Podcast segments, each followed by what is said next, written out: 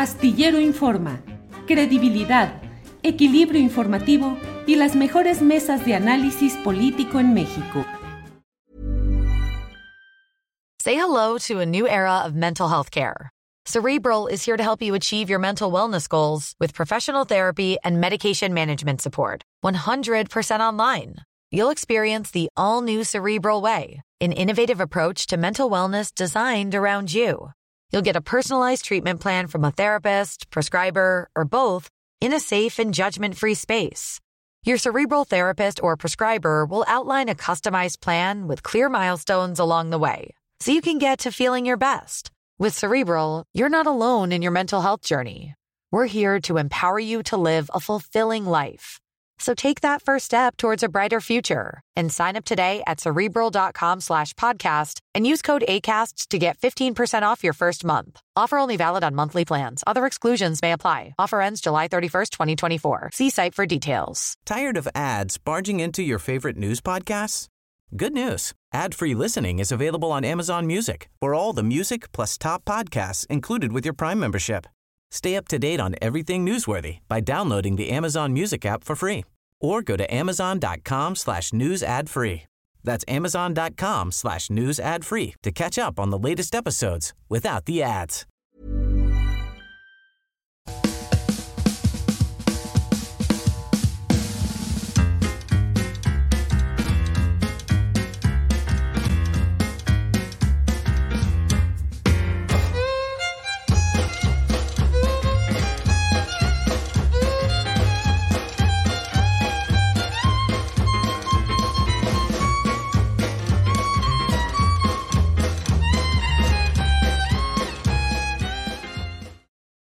La una de la tarde, la una de la tarde en punto en este lunes 24 de abril de 2023. Muchas gracias por acompañarnos en esta ocasión, en la cual, como siempre, hay mucha información y vaya, vaya, vaya, que se ha acumulado la información relacionada particularmente con un hecho que ha eh, generado remolinos, torbellinos de opiniones, de rumores, de versiones de toda índole eh, relacionado con eh, los sucesos de salud del presidente López Obrador durante una gira por Yucatán, específicamente en Mérida, donde eh, le fue eh, confirmada una situación de salud que hizo que se practicara la prueba respecto al COVID y la influenza, resultando positivo en el primero de los casos. Mucho que hablar, mucho que analizar mucho que pensar y que reflexionar también respecto a todo esto que está sucediendo y por ello me da mucho gusto saludar, como siempre, a mi compañera Adriana Buentello. Adriana, buenas tardes. ¿Cómo estás, Julio? Muy buenas tardes. Saludos a los que ya están conectados. Excelente semana. Y Julio, la verdad es que, si me permites, estoy muy cansada. De verdad es muy absorbente todo el odio que está vertido en las redes sociales y el clavado que pues nos echamos entre ayer y hoy pues para revisar las reacciones y por supuesto darle seguimiento a la salud del presidente es impactante cómo pues hay un odio que me parece muy preocupante y cómo no sé si crees Julio el riesgo que exista de que ese odio que está vertido en las redes sociales no se quede exclusivamente en, en las redes sociales, sino es parte de una del manejo continuo que ya tenemos como sociedad, no sé si una falta de valores, eh, pero pues muy, muy lamentable todo lo que estamos viendo, pero particularmente pues gente que es asusada por comunicadores, por gente que está con un micrófono, que está en, pues, en los medios escritos, en televisión, híjole, Julio, no sé cómo tuviste todo desde ayer, independientemente de que el tema, por supuesto, de la salud del presidente es un tema de seguridad nacional y por supuesto que tenemos derecho a saber y a, pedir información eh, eh, sobre su salud, pero más allá de especular, de festejar, eh, incluso había videos de... pues de, haciendo alusiones a memes, ¿no? De estos funerales que hacen en, en África, con ciertos cánticos, etcétera, que fue muy recurrente en un meme durante la pandemia y que pues mucha gente festejando, pero desde esas propias élites de los medios de comunicación o de, o de las plumas. Sí, fíjate que resulta de veras impactante. Eh, la verdad es que yo procuro ya en las noches abstraerme un poco del torbellino político y ponerme a leer alguna buena novela, algún buen libro, descansar. Ayer en la noche la verdad es que me costó trabajo conciliar el sueño porque estaba muy atento a lo que estaba sucediendo, estaba también impresionado por la carga negativa, por la capacidad de mezquindad, de deshumanización que hay en muchos sectores, eh, no sé si en muchos o solamente sean cargas dadas a través de las redes sociales mediante grupos que se organizan para estos propósitos, pero la verdad una carga de odio, de incivilidad, de enojo eh, muy fuerte que a mí me parece, Adriana, que forma parte del proyecto electoral de quienes eh, no han podido vencer al presidente López Obrador por la vía natural de la política y de las elecciones en es a partir de 2018 y que hoy creen que pueden encontrar una vía eh, funeraria para poder resolver sus incapacidades y sus problemas. Y del otro lado, tampoco hay que eh, dejar de lado, Adriana, también la carga de muchísima gente que ha expresado su solidaridad, su afecto, su amor, su respeto, su agradecimiento al presidente López Obrador. Eh, tanto de seguidores eh, acérrimos que suelen ser em, implacables en su expresión de apoyo al presidente López Obrador, como también de ciudadanos con una postura civilizada que dicen con independencia de que no compartimos los puntos de vista y que como ciudadanos estamos en contra de sus políticas, lo cual se vale y es correcto, Adriana. Independientemente de eso, expresamos nuestra congoja y deseamos que realmente haya una recuperación pronta.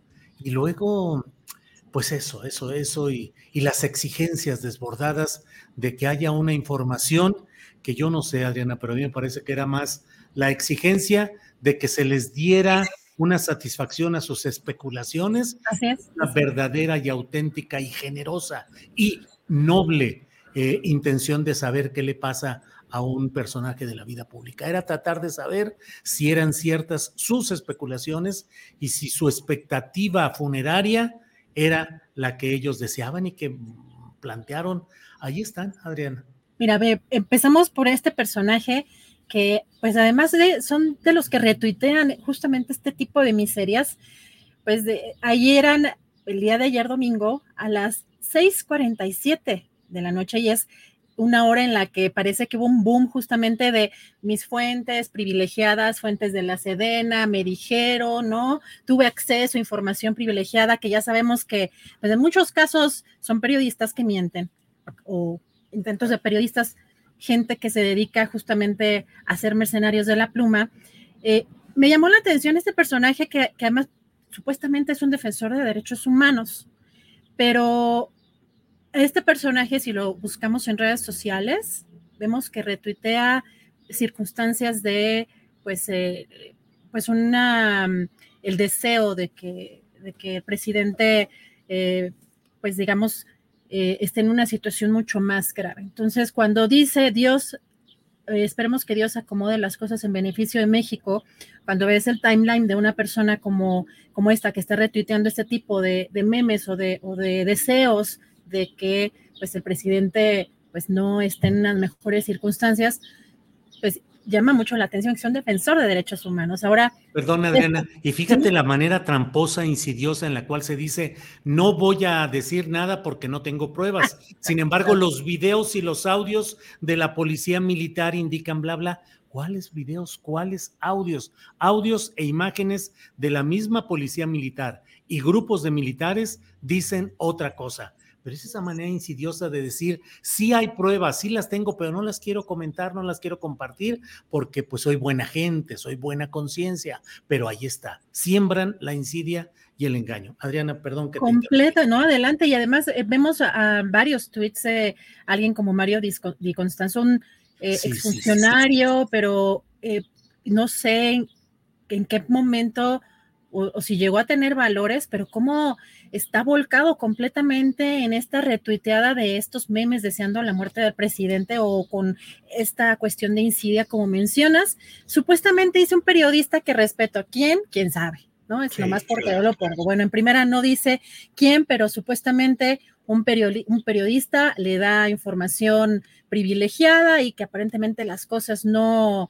eh, pues no están bien. Dice que sufrió, imagínate, una ligera embolia, una isquemia cerebral. Quienes estaban allí comentan que el presidente sí perdió el conocimiento en los momentos y el evento cardiovascular le afectó el lado derecho, brazo y cara. Bueno, a esos niveles Tres cosas además, dice, me saltan el silencio de Dan Augusto y del gobierno, el supuesto tuit de AMLO y los mensajes que he recibido, ¿no? Privilegiados mensajes de fuentes directas, dando como, verás la posibilidad de un evento cardiovascular. Creo que hay otro por ahí, Andrés, creo que eran cuatro, ¿verdad? También otro, el partido, un partido Morena sin el control de AMLO, mañana mismo empezará la violencia intrafamiliar, incluso en el PT y el Verde.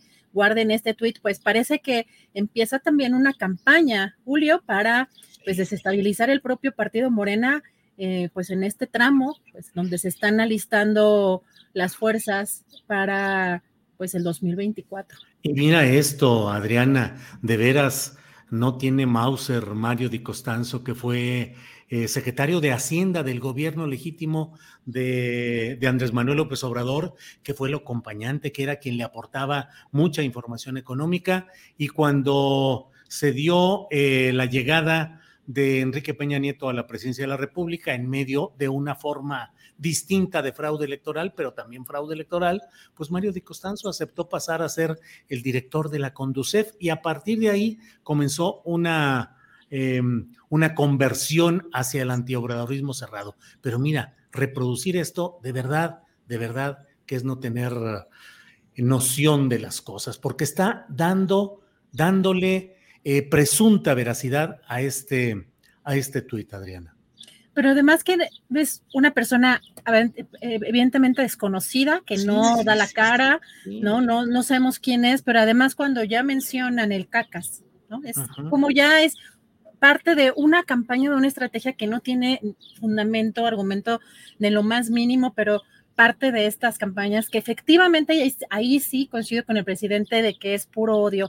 No digo que exclusivamente porque creo que también del otro lado hemos visto también muestras de que aparentemente con el fallecimiento de una persona se resuelve un supuesto problema. No, el tema es que por supuesto hay muchas cosas de fondo, pero en la en la mayoría de lo que estamos viendo de esta, y no es del único, porque también en las otras ocasiones que le dio al presidente COVID también vimos muchas muestras miserables de esta miseria humana, pero por supuesto, Julio, que el hecho de pues, la gente o las personas y estos personajes que tienen micrófonos consideren que el fallecimiento de una persona es la solución a lo que ellos consideran un problema es completamente deleznable, porque además tienen un micrófono y es, tienen una responsabilidad. Ahora estamos viendo también cómo están retuiteando este, este tweet del presidente del 2000 14, eh, y aquí en este caso, por ejemplo, el exgobernador de Michoacán, Silvano Orioles, donde pues intenta imitar o se quiere, o lo, consideró gracioso, no sé, el, querer imitar el, propio tuit del presidente de ese, de ese entonces.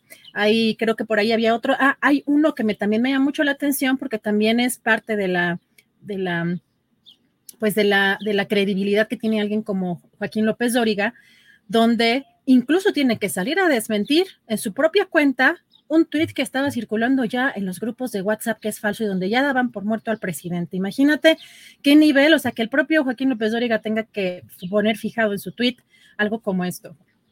Sí, sí, sí, eh, porque hubo una verdadera campaña tratando de crear incertidumbre, de hacer eh, una percepción de ingobernabilidad. Mira, Vladimir Galeana, que fue conductor de algún programa de televisión por cable a nivel nacional y creo que ahora conduce algún programa, creo que en Sonora o en Sinaloa, dice, existe preocupación por la salud del presidente de la República. Lo están estabilizando en el hospital militar. Creo que ya es palpable su incapacidad para mantenerse en el cargo. Y esa es una de las, justamente de las estrategias, que me parece que está este, invocando la oposición con este de a fuerzas quiere tener información muy precisa y detallada, lo que ellos están exigiendo con, eh, con mucho detalle para evidenciar una aparente incapacidad del presidente.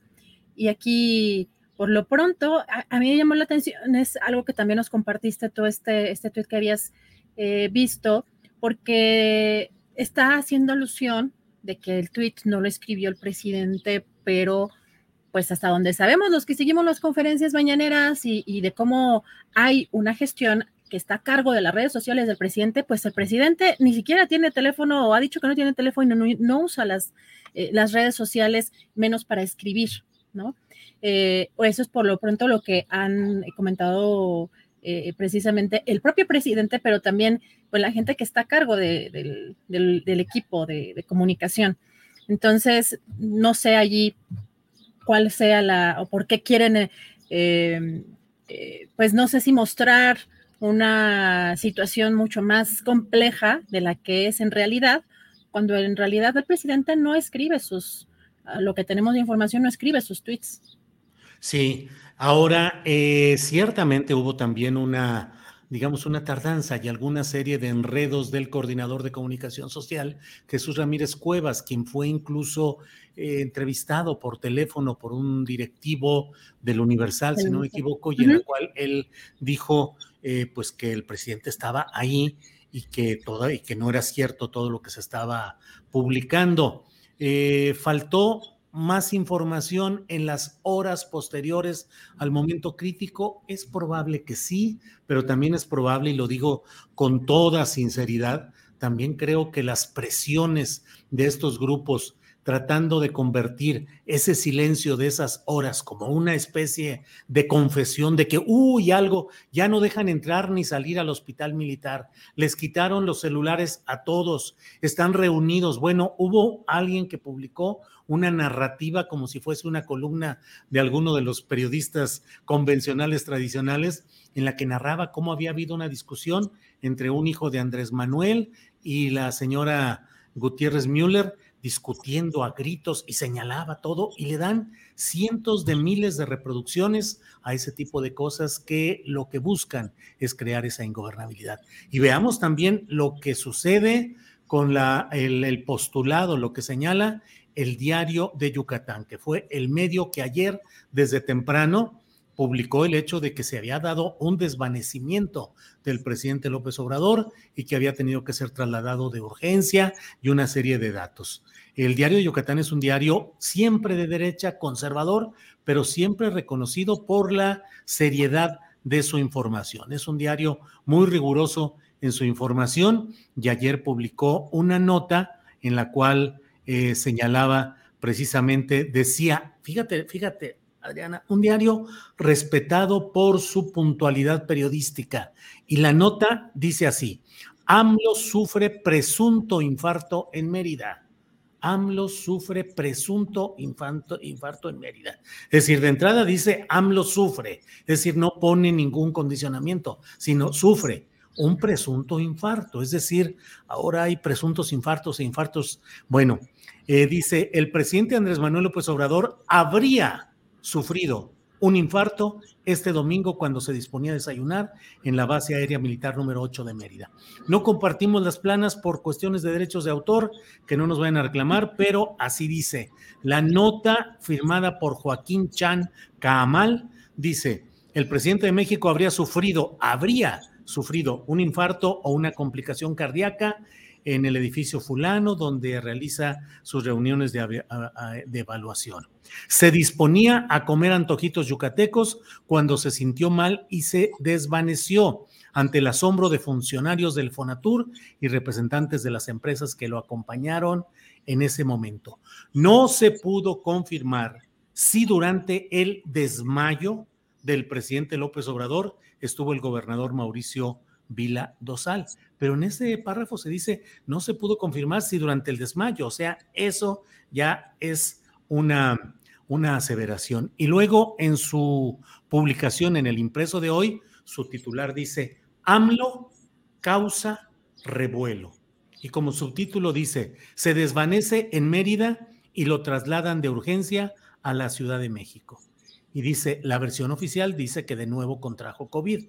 Un, un desvanecimiento del presidente López Obrador eh, disparó las alarmas sobre el verdadero estado de salud del mandatario Y bueno, pues ahí se van por ese lado, Adriana. Pero hasta las palabras que escogen, ¿no? Son bastante agresivas. Mira, el, hoy el tomó es la primera conferencia mañanera, tal cual, y además hubo un desfile también de funcionarios. Eh, obviamente duró menos la conferencia mañanera, pero a cargo ya del titular de eh, la CEGOV, Adán Augusto López Hernández, y precisamente responde a esto que tú estás mencionando eh, sobre estos rumores, sobre lo que publica este diario. Vamos a escuchar.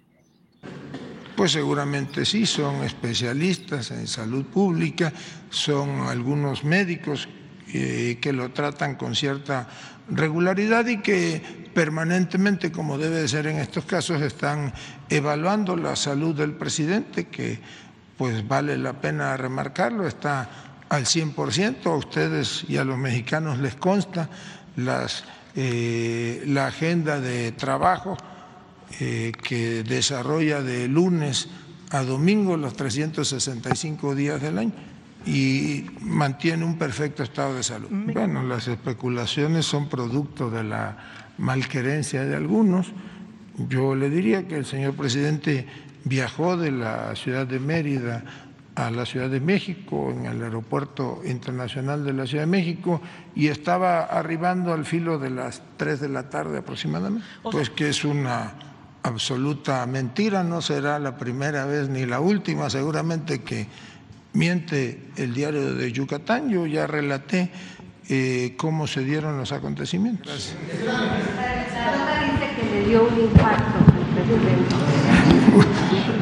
No, no hay, no hay nada de eso. Eso quisieran, pero goza de cabal salud. Él mismo lo dijo ayer, está al 100% en cuanto a su salud este, cardíaca.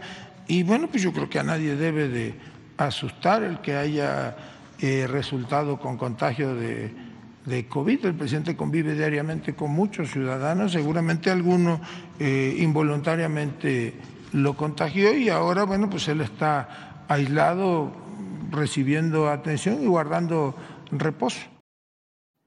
Bien, pues eh, así ha sido hoy la, la exposición tajante, contundente de el secretario de Gobernación. Desde luego que estaremos abiertos a que se vaya precisando y aclarando todo esto en los términos que sean los adecuados. El estado de salud eh, es necesario que se conozca, que tenga difusión pública, el estado de salud del presidente de México, em, pero también lo que sean infundios y esa campaña de odio terrible hay que señalarla y hay que denunciarla, Adriana. Pues esperemos que haya un video, como en otras ocasiones, del presidente, que a lo mejor en algunas horas, si no mañana también informó el secretario de Gobernación que se dará el parte médico. Eh, entendemos que ahí mismo en la conferencia en mañanera, eh, pero bueno, mientras tanto desmiente eh, de manera tajante, como dices Julio, por lo menos lo que publica este diario de Yucatán. Y si te parece, vamos con nuestra primera entrevista. Regreso en un ratito con más información. Adriana, gracias y regresamos en un rato. Gracias. Bien, es la una de la tarde con 21 minutos, una de la tarde con 21 minutos, y vamos a nuestra siguiente eh, entrevista, que es una entrevista que creo que es necesaria. Vamos a hablar en unos segunditos con el doctor Fernando Buenavad. Él es doctor en filosofía. Él es alguien que ha estado muy atento, que analiza, que explica, que difunde lo que sucede en el continuo proceso de lucha de naciones, sobre todo latinoamericanas, en busca de cambios políticos profundos y el embate de las fuerzas regresivas contra esos gobiernos y esos proyectos. Eh, lo es eh, en el terreno judicial, en el llamado lofer, es a veces en el terreno directo de la desinversión económica, de los golpes financieros, pero también estas campañas de odio, el manejo de noticias falsas, la siembra de incertidumbre contra gobiernos progresistas, es algo que está sucediendo en Latinoamérica contra gobiernos progresistas y lo estamos viendo ahora en México. Por ello me da mucho gusto platicar con Fernando Buenavad, quien está por aquí. Fernando, buenas tardes. Julio, muy buenas tardes. Un abrazo enorme para ti y para toda la audiencia. Gracias por la invitación. Fernando, al contrario, Fernando, pues estamos en México en una en un remolino, en un torbellino de mm, noticias falsas, de campañas de odio, de difamaciones, de inventos, de campañas eh, eh, con bots y controles y toda la campaña mediática, tratando de crear la percepción de que se vive un momento crítico eh, cercano a la ingobernabilidad relacionado con el incidente de salud que ayer tuvo el presidente López Obrador en Mérida y cuyas dimensiones, al menos en el reporte oficial, es eh, lo de un contagio por COVID. Claro, con un presidente de la República que tiene otro tipo de afecciones, entre otras afecciones cardíacas previas. Pero, ¿qué significa? ¿Cómo se usan estos hechos y de qué manera en estas campañas de odio contra gobiernos progresistas en Latinoamérica y ahora en México, Fernando. Decía, decía el expresidente Rafael Correa, decía que si, que con un tono de humor, decía, si me hubiera mordido un perro, hubieran ido a entrevistar al perro, ¿no? pues sí. A ver si el perro se hubiera producido algún daño.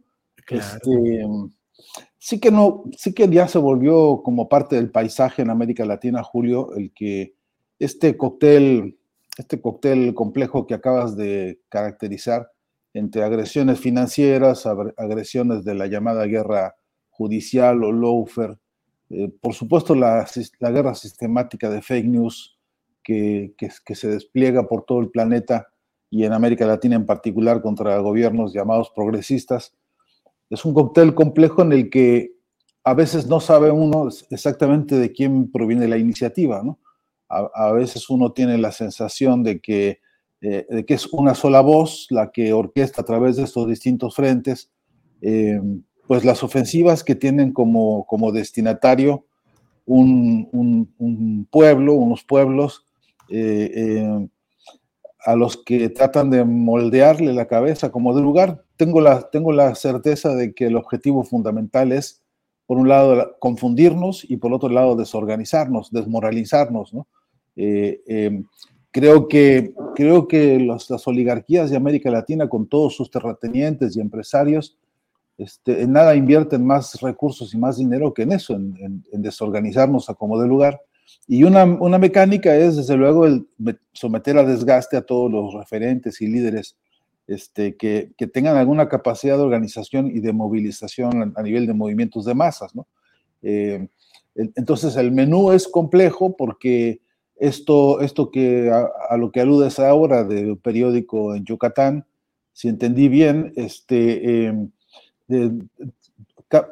por un, quizá no tenga una pretensión mayor que no sea la de eh, someter a, dudas la salud del presidente, capaz que no tienen otra idea, otra iniciativa por ahora, cumpliendo alguna parte de algún plan quizá más complejo. No quiero ponerme excesivamente conspirativo, pero sí que hay una sistematicidad que llamaría, valdría mucho la atención analizar y no solamente por los ejemplos como este, ejemplos de cabotaje o ejemplos más, locales, sino porque uh, es posible desprender un análisis de la sistematización que hay en el, en el modelo de manejo de las ofensivas mediáticas. Te está hablando hoy un, un, testigo de hace pocos meses eh, de, de, un intento de magnicidio en, en Argentina, este, dos veces gatillaron contra la cabeza de la vicepresidenta de la nación eh, y no ha habido minuto, un solo minuto desde entonces y hasta la fecha en que no continúen las ofensivas, una vez por parte de la Suprema Corte de Justicia, que hoy está sometida a juicio político, otra vez por el monopolio mediático del Grupo Clarín, que no cesa en casi ninguno de sus, de sus muchos este, monopolios este, altamente concentrados este, y, el ejército de locutores y llamados periodistas que a las 24 horas del día, una y otra vez, este, eh, culpan, este, tiran sospechas, tiran falsedades sobre Cristina Fernández de Kirchner, o bueno, y ya que te digo de, Nicolás Maduro, o qué, o qué se puede decir de, digamos, de otros líderes de la región. Em, pero una pregunta interesante, a nosotros nos, importa, pues, en el instituto que yo, donde yo trabajo, este, de la Universidad de Lanús, nos interesa mucho ir, ir, como al fondo del problema, porque si esto fuese una forma del odio que está convirtiéndose, que está, que está desarrollándose en muchas formas o fórmulas, la pregunta es de dónde viene, dónde se, dónde se incuba este odio y cómo se procesa, cómo se maneja y cómo se inocula. Bueno, en todo caso, el, cómo podía saltar incluso a la vista por lo obvio, pero, pero mal haríamos si nos quedáramos con la sola apariencia de lo que aparece, de lo que se presenta en las ofensivas mediáticas. Hay, hay otros trasfondos que ojalá hubiera tiempo un día de entrar al hueso de esto.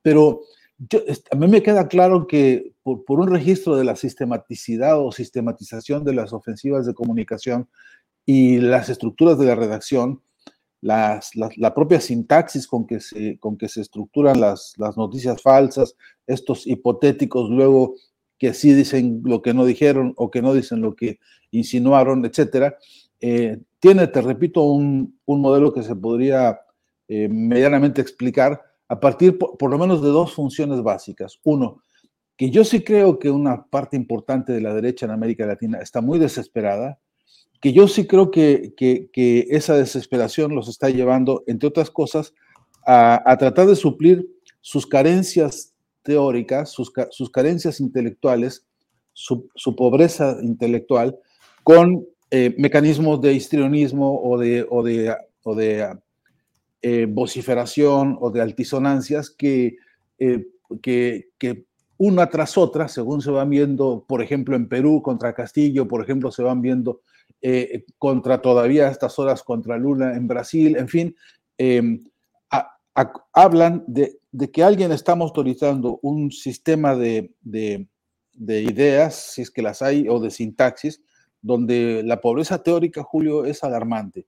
Eh, hoy por hoy, en los, estudiando los discursos de los liderazgos de la derecha en América Latina, escuchando sus textos, analizando párrafo por párrafo lo que publican en algunas notas o lo que más o menos este, dicen en entrevistas, si uno analiza, te repito, analogía, prosodia, sintaxis y ortografía de ese cúmulo, lo que te das cuenta es que, uno, no aparece en ningún campo eh, una sola concepción de justicia social, no tienen una sola concepción de, de, de, soluciones, ni siquiera paliativos a los problemas reales que está pasando todo un continente, hoy por hoy el de la inflación, por ejemplo, que aniquila la, capacidad este, adquisitiva de los trabajadores.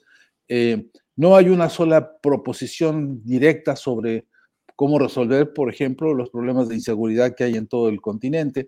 No hay, una, no hay un posicionamiento de corte estadista o de estadistas que te permita más o menos entender algún equilibrio sobre algún mínimo, por lo menos relativo equilibrio que otro tiempo tuvieron o propusieron en términos de paliar el hambre, de paliar la, la, situación de pobreza, en fin. Eh, en, todo caso, no hay una propuesta de proyecto de Estado en el discurso de la derecha y yo, además de que creo que, que alguna vez tuvieron intelectuales potentes, poderosos, profundos, difíciles, huesos duros de roer a la hora del debate, hoy eso no existe y creo que en buena medida esa desesperación más el avance de conciencia política que hay en algunos pueblos está produciendo esta, esta desesperación y esta esta urgencia de responder con, con canalladas lo que no pueden responder con argumentos políticos. Ahora, Fernando, ¿qué tanto y cuál es el, el caldo natural de cultivo en el cual pueden prosperar este tipo de cascadas de mensajes mediáticos, de mentiras? Eh, porque lo que también vale la pena preguntarse es qué tanto en una población desinformada, en una población eh, no con una enorme politización, eso puede caer para sembrarse como una verdadera, eh, como una verdad política, este tipo de, de campañas de desinformación, o al contrario, en los países donde se ha producido una mayor toma de conciencia, una mayor organización social, ¿qué tanto se puede resistir de verdad frente a esa cascada de desinformación, de mentiras, de infamias. Fernando. Mira, pues es, un, pues es una doble combinación, Julio, porque eh, por un lado creo que eh, ellos han arreciado la, la multiplicación, digamos, de su capacidad de fuego mediático y, y con eso eh, han generado un, sistema de distracción y de engaño que les está dando resultados en algunos casos para ellos muy positivos. pero hay que decir también que en otros, en otro, desde otro enfoque, eh, una buena parte de los gobiernos progresistas y de lo más avanzado que tenemos en, en, la región, también es cierto que no ha logrado cumplir muchas de las promesas que hizo, también es cierto que se han quedado muchos vacíos en la, en la, en, el propio, la dinámica misma de las, de las situaciones históricas y de la propia gestión de estos gobiernos, y que, y que ahí está, digamos, un, un nicho en el cual el caldo de cultivo, como dices, se vuelve muy, muy, antojable y donde, por cierto, se producen los, los, los gestos de, de, mayor retroceso.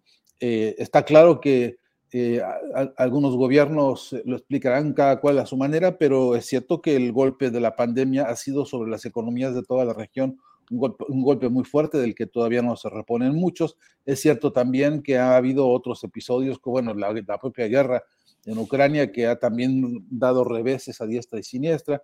También es cierto que en algunas regiones la propia Argentina está saliendo de una sequía como nunca se había visto en mucho tiempo y eso ha perjudicado a la, producción agrícola, etcétera.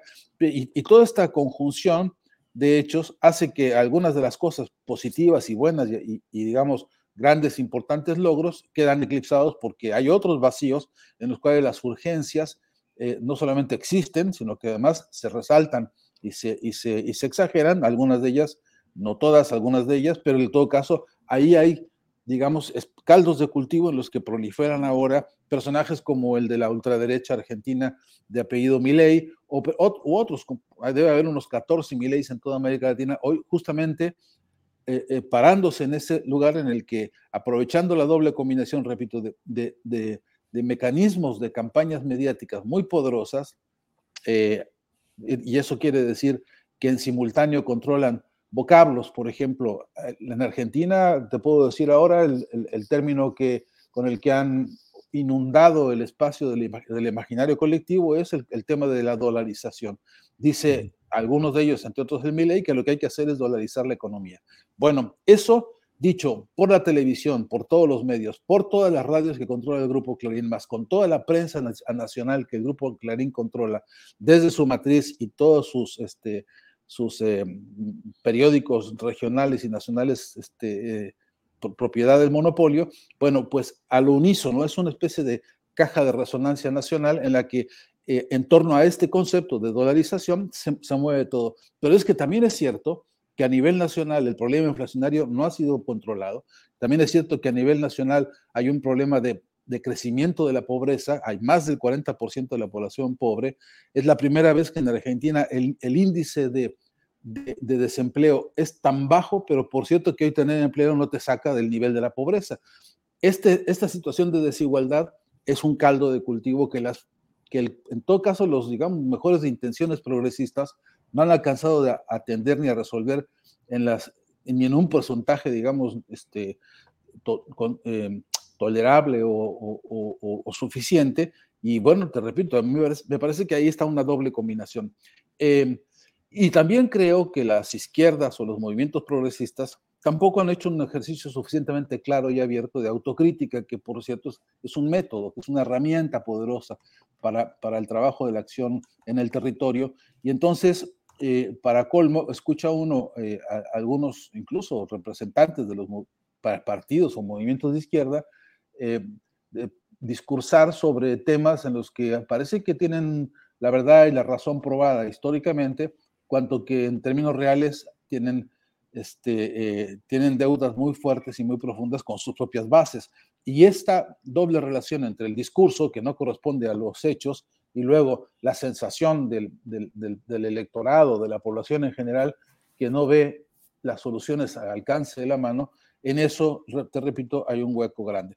Em, y, y, por último, no, no, no se encuentra todavía ni ni en la derecha, que no, yo no tengo ahí ninguna expectativa, pero ni en las voces de la izquierda hoy una propuesta de reorganización que atienda a estas cosas. Y salvo el caso de Lula, que le está metiendo la mano fuerte al problema de la monetarización, la política monetaria este, continental, salvo eso, no se ve que esté en la agenda inmediata de los, de, los, de los movimientos progresistas la agenda del clamor popular por abajo. Y eso es un problema donde ahí te florece todo tipo de veneno, ¿no? Claro. Fernando, eh, eres mexicano de nacimiento, lo digo para quienes eh, no sepan que eres un mexicano que ha recorrido el mundo y que particularmente estudias los movimientos eh, políticos, sociales en nuestra América desde el punto de vista progresista y que diriges el Instituto de Cultura y Comunicación de la Universidad Nacional de Lanús en Argentina.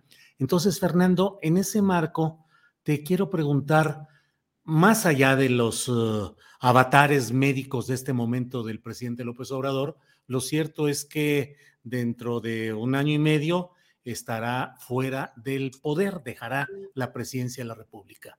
El obradorismo ha sido un momento que ha cambiado muchas cosas y muchas reglas con consecuencias que ya podemos analizar en otro momento, pero de que ha sido un momento de despegue, desahogo, de fuerzas sociales contenidas y de expectativas de cambio, creo que lo ha sido.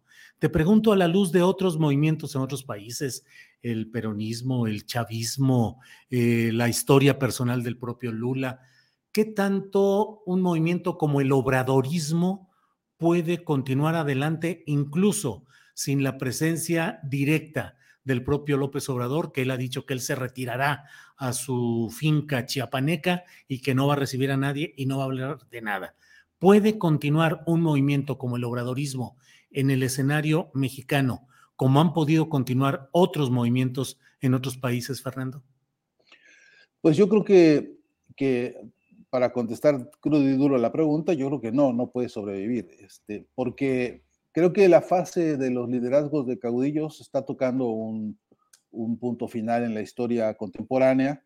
Tengo la impresión de que, bien lo decía alguna vez Fidel Castro, ¿no? una revolución de un solo hombre pues, es, es, realmente invaliosa y, y, aporta muchas cosas y resuelve incluso seguramente muchos problemas, pero nos es absolutamente insuficiente.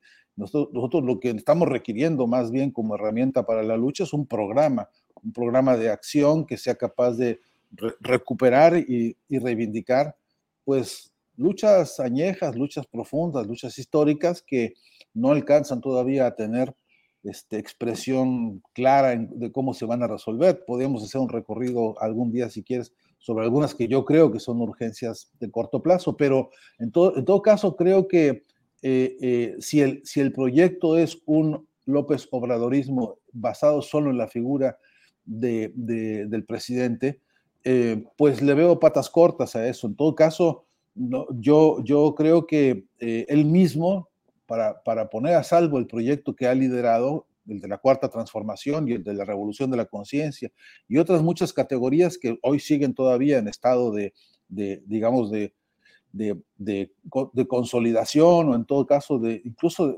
en su fase todavía muy primera, no, no, se han podido desarrollar a fondo semejantes nociones y categorías. Yo las entiendo como categorías filosóficas ordenadoras de, la movilización social y sin embargo todavía viven en una especie de, limbo eh, donde, que, que, no, que, no, ha permitido que maduren y que cuajen como creo que deberían serlo eh, estas dos herramientas, por lo menos de organización política, que, que permitan, bueno, tener las conquistas que nos urgen, por ejemplo, la de la democracia, ¿no? Nosotros seguimos padeciendo los estragos de las democracias burguesas y eso no se resuelve con el ejemplo, por moral que sea, por digno y por ejemplar que sea, de un solo hombre. ¿no? Nosotros necesitamos entrarle a duro al debate sobre la democracia adentro de Morena y adentro de toda organización científica, artística, política, de todo género, y, y necesitamos que este proyecto de, discusión democrática de fondo de las organizaciones políticas eh, comience por transparentar el financiamiento de la política, que comience por transparentar peso sobre peso la realidad, quién, quién mueve y cómo se mueven las finanzas, porque cada uno de esos pesos y centavos con que se mueve la política son dineros de los pueblos. Y entonces la, la, la, exigencia de claridad que los propios pueblos hacen respecto a la honradez de sus líderes y a la honradez de sus organizaciones todavía no está expresada con claridad ni en reglamentos, ni en, ni en un cuerpo moral y ético que lo explique y que, y que, forme una cultura de esto, y muchísimo menos en términos de una cultura política. Creo que para, es, para cosas de esta envergadura y de esta profundidad, de esta, digamos, filosofía de la justicia social de un nuevo orden, de lo que yo entiendo como un humanismo de nuevo género, no, no, no está planteado, no se puede resolver con, con la figura de un solo hombre, ¿no? En todo caso, creo que esa figura tendrá durabilidad, tendrá proyección futura en la medida en que, en que, en que realmente su herencia sea un programa de acción política, un documento rector que sea eh, sometido a debate, sometido a consensos y sometido a participación más amplia, ¿no? Creo que todavía no se ha logrado. No, no, no, tengo muy en claro que, que tampoco se esté logrando, por ejemplo, el gran relevo político nacional que requiere ahora una juventud más consciente de su papel y con una noción más clara del, del, de lo pernicioso que el capitalismo ha sido para México y en su versión neoliberal o en su versión conservadora o como quiera llamarle cada cual en América Latina, tiene nombres distintos, pero no tenemos, digamos, hoy por hoy formado ni conformado un frente, digamos, de una, de un, de una corriente política este, de jóvenes transformadores que, que, que, son los herederos de una intervención y, y, no nos alcanza con que esos jóvenes se orienten con la figura de un caudillo, de un líder. Nos, nos, nos importa que, que la orientación sea sobre un programa político de fondo cuyo alcance, a mi entender, hoy por hoy, este, debe ser de, de transformación histórica significativa. Las, las, condiciones del planeta hoy lo exigen en, en todos los ámbitos, desde los modelos o, problemas de la ecología o de los ecosistemas en el mundo, hasta, por supuesto, las formas de participación colectiva y democrática que, por ejemplo, en el campo de la academia, los desastres que hemos visto en muchas universidades en estos tiempos, asaltadas, usurpadas por las derechas y las ultraderechas, sometiendo a los estudiantes a formas absolutas que atrasan brutalmente el desarrollo de la ciencia. Este, la UNAM es un ejemplo del que hay que debatir mucho, pero en América Latina tenemos un conjunto de universidades que supieron tener un gran prestigio y que hoy tienen un debate profundo sobre las corrientes reaccionarias. Y en el campo de las artes, eh, el mercantilismo ha hecho de las suyas y en el campo, en fin, en, en las distintas áreas del desarrollo sociocultural de nuestros pueblos. Eh, creo que la agenda no se puede resolver solamente con el, con el, con el aporte por, por valioso, por histórico y por lustroso que sea de un solo hombre, ¿no? Fernando, te agradezco mucho la oportunidad de platicar y pasar revista algunos de los detalles del momento y de la larga historia de lo que es el proceso de lucha popular en varios países, ahora en México, y los uh, obstáculos y los uh, eh, proyectos adversos que se le van colocando. Solo cierro preguntándote, en esa secuencia de obstáculos, de planes y proyectos contra gobiernos llamados progresistas, ¿qué nos falta en México? ¿Tenemos que prepararnos para alguna otra fase o más o menos está cumpliendo el libreto completo ya en México?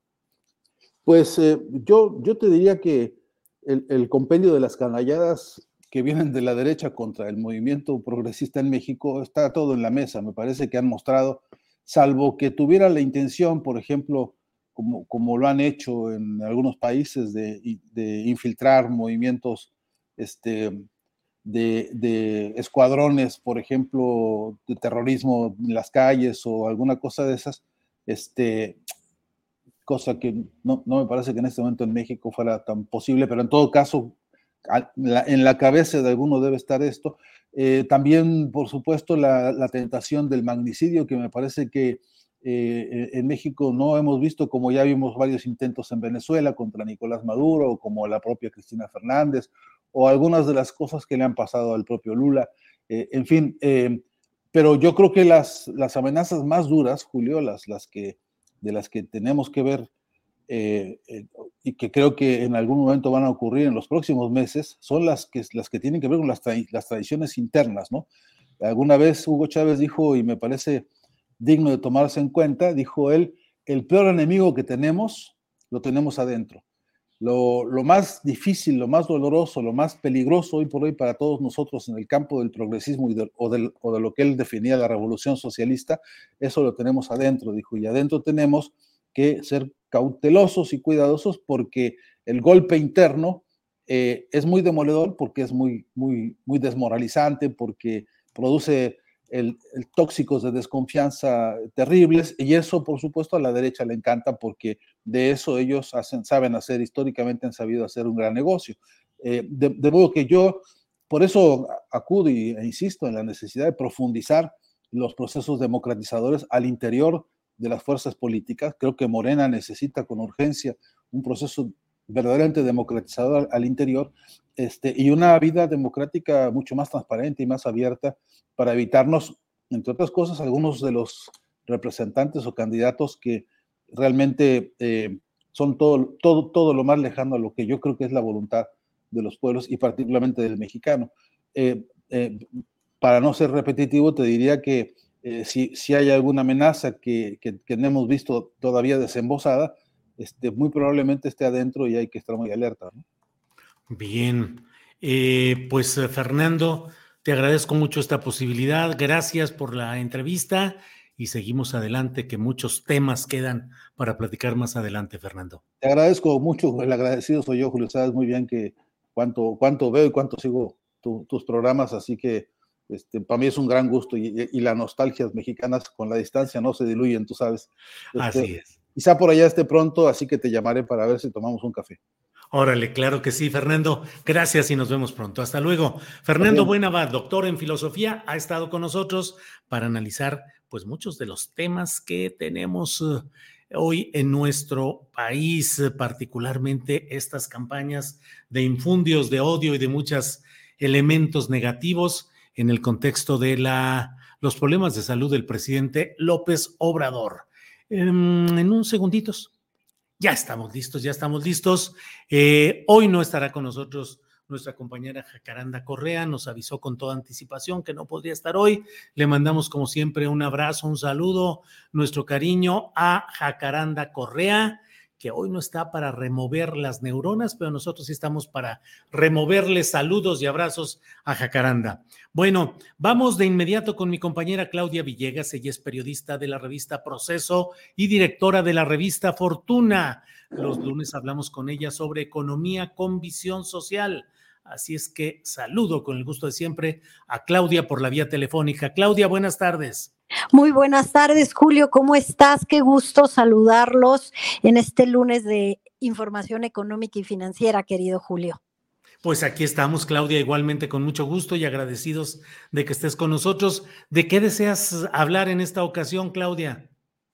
Pues destacar, Julio, esta semana lo diferente que se está viviendo en nuestro país. Hay mucha confrontación política, muchas críticas, pero en la economía vemos lo concreto. La inflación en México, Julio. Ahí se nos cortó la llamada. Cuando estábamos en lo más emocionante, con Claudia. Eh, se nos ha cortado la llamada telefónica. Seguramente se reconecta en unos segundos más eh, nuestra compañera Claudia Villegas. Julio, acá em, sigo. adelante, Claudia. Sí. Julio, aquí sigo. Te ofrezco una disculpa porque hoy tengo mala conexión, pero te decía, que la inflación en nuestro país en esta primera quincena de abril se está ubicando en 6.24% desde 6.58%. Y lo destaco porque frente a países como Argentina, Julio, que han tenido que incrementar sus tasas de interés cuando tienen inflación superior al 100%.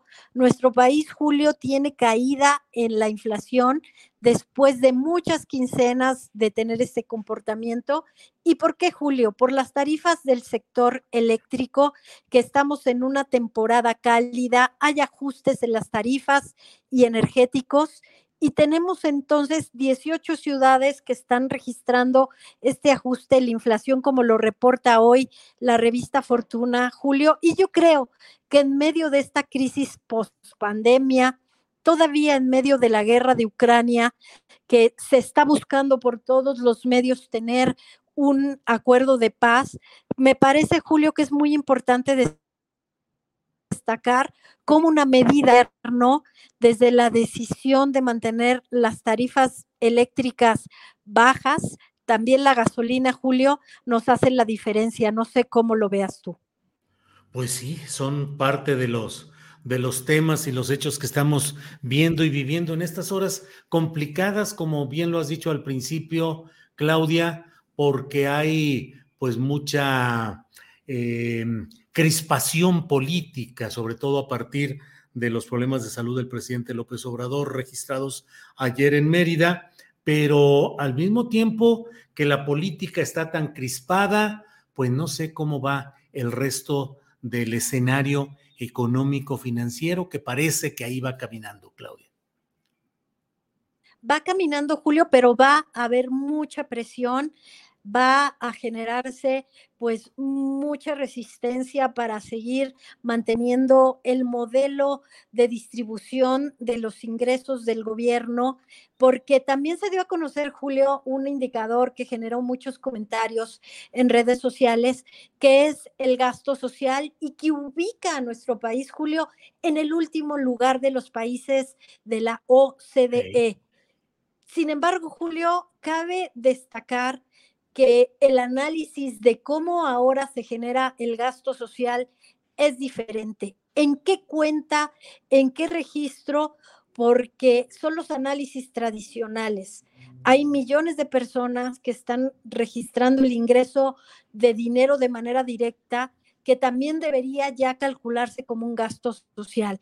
Pero lo que digo, Julio, sin entrar en mayor debate, que es que el gasto social en México se está manifestando de diferente forma y que la economía popular lo está registrando y que si bien es cierto hay un ajuste en el famoso eh, M1 que es dinero en circulación, en la economía popular se sigue presentando una distribución de ingreso. Esta economía cambió en sus grandes cuentas y cálculos. Entonces, cuando se nos presenta este tema de dónde está el gasto social, tenemos también que ser muy, muy honestos y decir, esas cuentas son diferentes a cómo está funcionando la economía ahora. Por eso, Julio, en medio del debate del INAI, en medio del debate de si se debe o no se debe desaparecer el instituto, que es el mandato que tiene es defender a quienes solicitamos información, tenemos que reconocer también que la economía necesita acceso a información. Necesitamos transparencia para saber cómo está funcionando, Julio. Por eso, en las grandes crisis, por ejemplo, la de Argentina, en algún momento tuvieron la tentación de desaparecer los institutos de estadística y los institutos de transparencia. La economía necesita acceso a información, Julio, precisamente para saber si el debate político o no está sobredimensionado y la economía necesita estadísticas y rendición de cuentas para saber cómo está funcionando todo, Julio. Claudia, y en otro tema que está muy vigente, el tema de las reformas a la ley minera, ahora ley de minería, que han generado pues opiniones eh, discordantes. Hay quienes dicen que en lo esencial no se tocan los intereses esenciales de las empresas mineras, que en lugar de que las concesiones pudieran durar mediante renovaciones y otros mecanismos 100 años, que ahora van a quedar en 80 y que se siguen estableciendo reglas que finalmente no serán tan respetadas como históricamente no lo han sido por las empresas mineras. Y por otra parte, hay quienes dicen, sí hay cosas positivas, rescatables, defendibles, hay que impulsar esas, aunque lo de la temporalidad, la de los 80 o los 100 años o 50 que proponía el presidente López Obrador, eh, no quede en el quede como en un empate, como en un ni los 50 propuestos ni los 100 originales, sino en 80. En fin, ¿cómo ves este tema de las reformas en materia minera, Claudia? Pues Julio, al final nosotros en Revista Fortuna de madrugada estuvimos dándole seguimiento a la discusión, en donde cabe destacar que se tuvo algo muy interesante de que el, el legislador Santiago Krill votó a favor de esta ley y no votó en contra. Después se informó que en realidad el voto era en contra y que se tuvo en esa madrugada una ley descafeinada para la minería.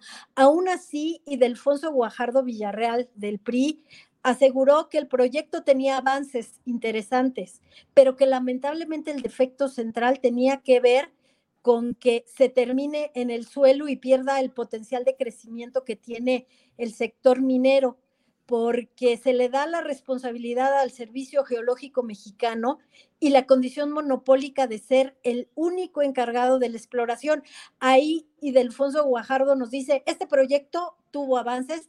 Quiere decir, Julio, que lograron este cabildeo que se estaba buscando para que no fuera la ley que se estaba esperando, es decir, que recuperara el, el, Estado la rectoría en un sector minero.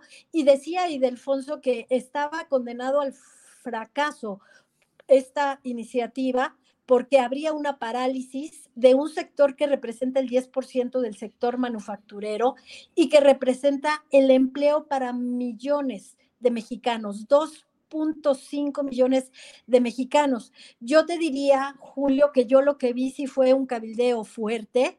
Llegó una, iniciativa que no supimos cómo llegó, pero que en el marco de la transformación del nearshoring, que es esta relocalización de cadenas productivas, lo que estamos viendo en Revista Fortuna, que la extracción de minerales y metales, Julio, será clave para que México participe no en el diseño de semiconductores, porque esa es una batalla que será muy difícil eh, contra Estados Unidos y Canadá y que se necesita mucha tecnología e inversión, pero sí en la producción de semiconductores al estilo de la integración de partes que tuvimos ya gracias al TEMEC, Julio. Entonces sí creo que tenemos que reportear más cómo llegó esa iniciativa, cómo se aprobó tan descafeinada y no como se buscaba, y que en esa madrugada se dieron muchos acuerdos bajo la mesa, Julio. Eh, Claudia Villegas, con mucha insistencia, se señala que son acuerdos que se dieron luego de reuniones con la Cámara de la Industria Minera y con otros representantes empresariales eh, y patronales. Pareciera que eh, los elementos de mayor presión estuvieron en esas cámaras, Claudia.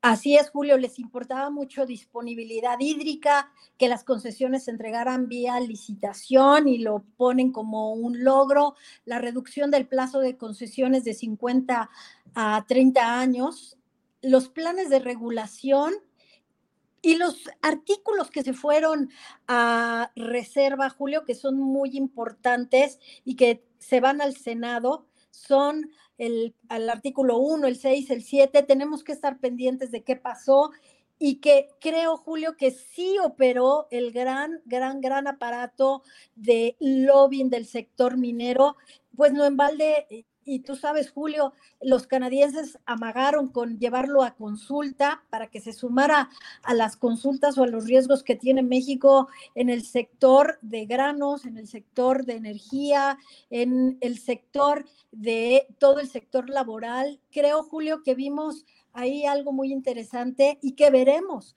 si el Senado, el Senado logra rescatar todas esas reservas o en su defecto, Julio, si vemos que el lobby minero sigue operando, porque ahora lo que dicen los, los del PRD es que quienes pierden son los pequeños mineros y quienes ganan son las grandes empresas, incluyendo, tú sabes, Julio, Grupo México, Grupo Peñoles, eh, evidentemente las de ferroaleaciones, que es Autlán, las canadienses, por supuesto las estadounidenses y las los grandes eh, empresas que extraen metales preciosos en nuestro país, Julio. Claudia, disculpa que abuse de tu tiempo, pero no puedo dejar de preguntarte tu opinión respecto a la venta del avión presidencial. Fíjate, Julio, que nosotros nos fuimos a preguntar a Banobras si iban a informar y la respuesta que nos dieron fue, ahí en la página de internet habrá un comunicado en donde vamos a informar. Y lo único que se encontró, que, que, me parece que es una conexión importante, el presidente el fin de semana dijo que se tiene que seguir informando, que se logró un ahorro en el prepago por 332 millones de pesos nosotros les insistimos en si iban a dar los montos, porque al parecer el monto total que se obtiene de la compra, bueno, de la venta, sirve para pagarle a Banobras y el realmente la ganancia sería los 332 millones de pesos. Hay necesidad de que se informe porque también están de por medio las finanzas del Banco Nacional de Obras Públicas de Banobras y creo que sí, en honor a la verdad, se debe informar qué sucedió al final con este avión. Y creo que es un asunto muy interesante, Julio, el saber quién cobró comisión por esta operación de un Boeing que realmente solo sirve para vuelos transatlánticos, un Boeing hecho a la medida. Creo que es un capítulo que si no se da la información adecuada, pues va a pasar a la historia negra de las operaciones más, más, más poco transparentes, Julio, pero desde el gobierno de Felipe Calderón. A mí lo que me da gusto es que al final, Julio, abusando también del tiempo, es que ya no se va a tener que pagar por varios años más un avión que no debió comprarse. Bien, Claudia. Pues como siempre, muchas gracias por esta, este tiempo, por tu conocimiento y por tu trabajo y pasión en todo lo que haces. Claudia, como siempre, muchas gracias. Un abrazo, Julio, a todos y a todas aquí en el espacio de Astillero. Gracias, Claudia Villegas. Hasta pronto. Son las dos de la tarde. Gracias. Son las dos de la tarde con tres minutos. Dos de la tarde con tres minutos. Y mire, hoy eh, me he enterado de este tema del cual vamos a hablar en unos segunditos con el abogado Salvador Leiva. Él fue secretario técnico de combate a la tortura del Instituto de la Defensoría Pública Federal. Y resulta que hay ahí alguna serie de movimientos de entrevistas y de pues inacción en temas delicados que se refieren a una eh, titular de la Fiscalía especializada en materia de derechos humanos de la Fiscalía General de la República y de ello nos va a hablar justamente el abogado Salvador Leiva, que está aquí con nosotros. Salvador, buenas tardes. ¿Qué tal, Julio? Buenas tardes. Un saludo a ti y a tu equipo, como siempre. Gracias, Salvador. Salvador, pues enterándonos de que después de la salida del equipo que encabezó Netzaí Sandoval y luego de tu propia salida del cargo que tenías en la Defensoría Pública, pues suceden cosas muy peculiares y muy extrañas.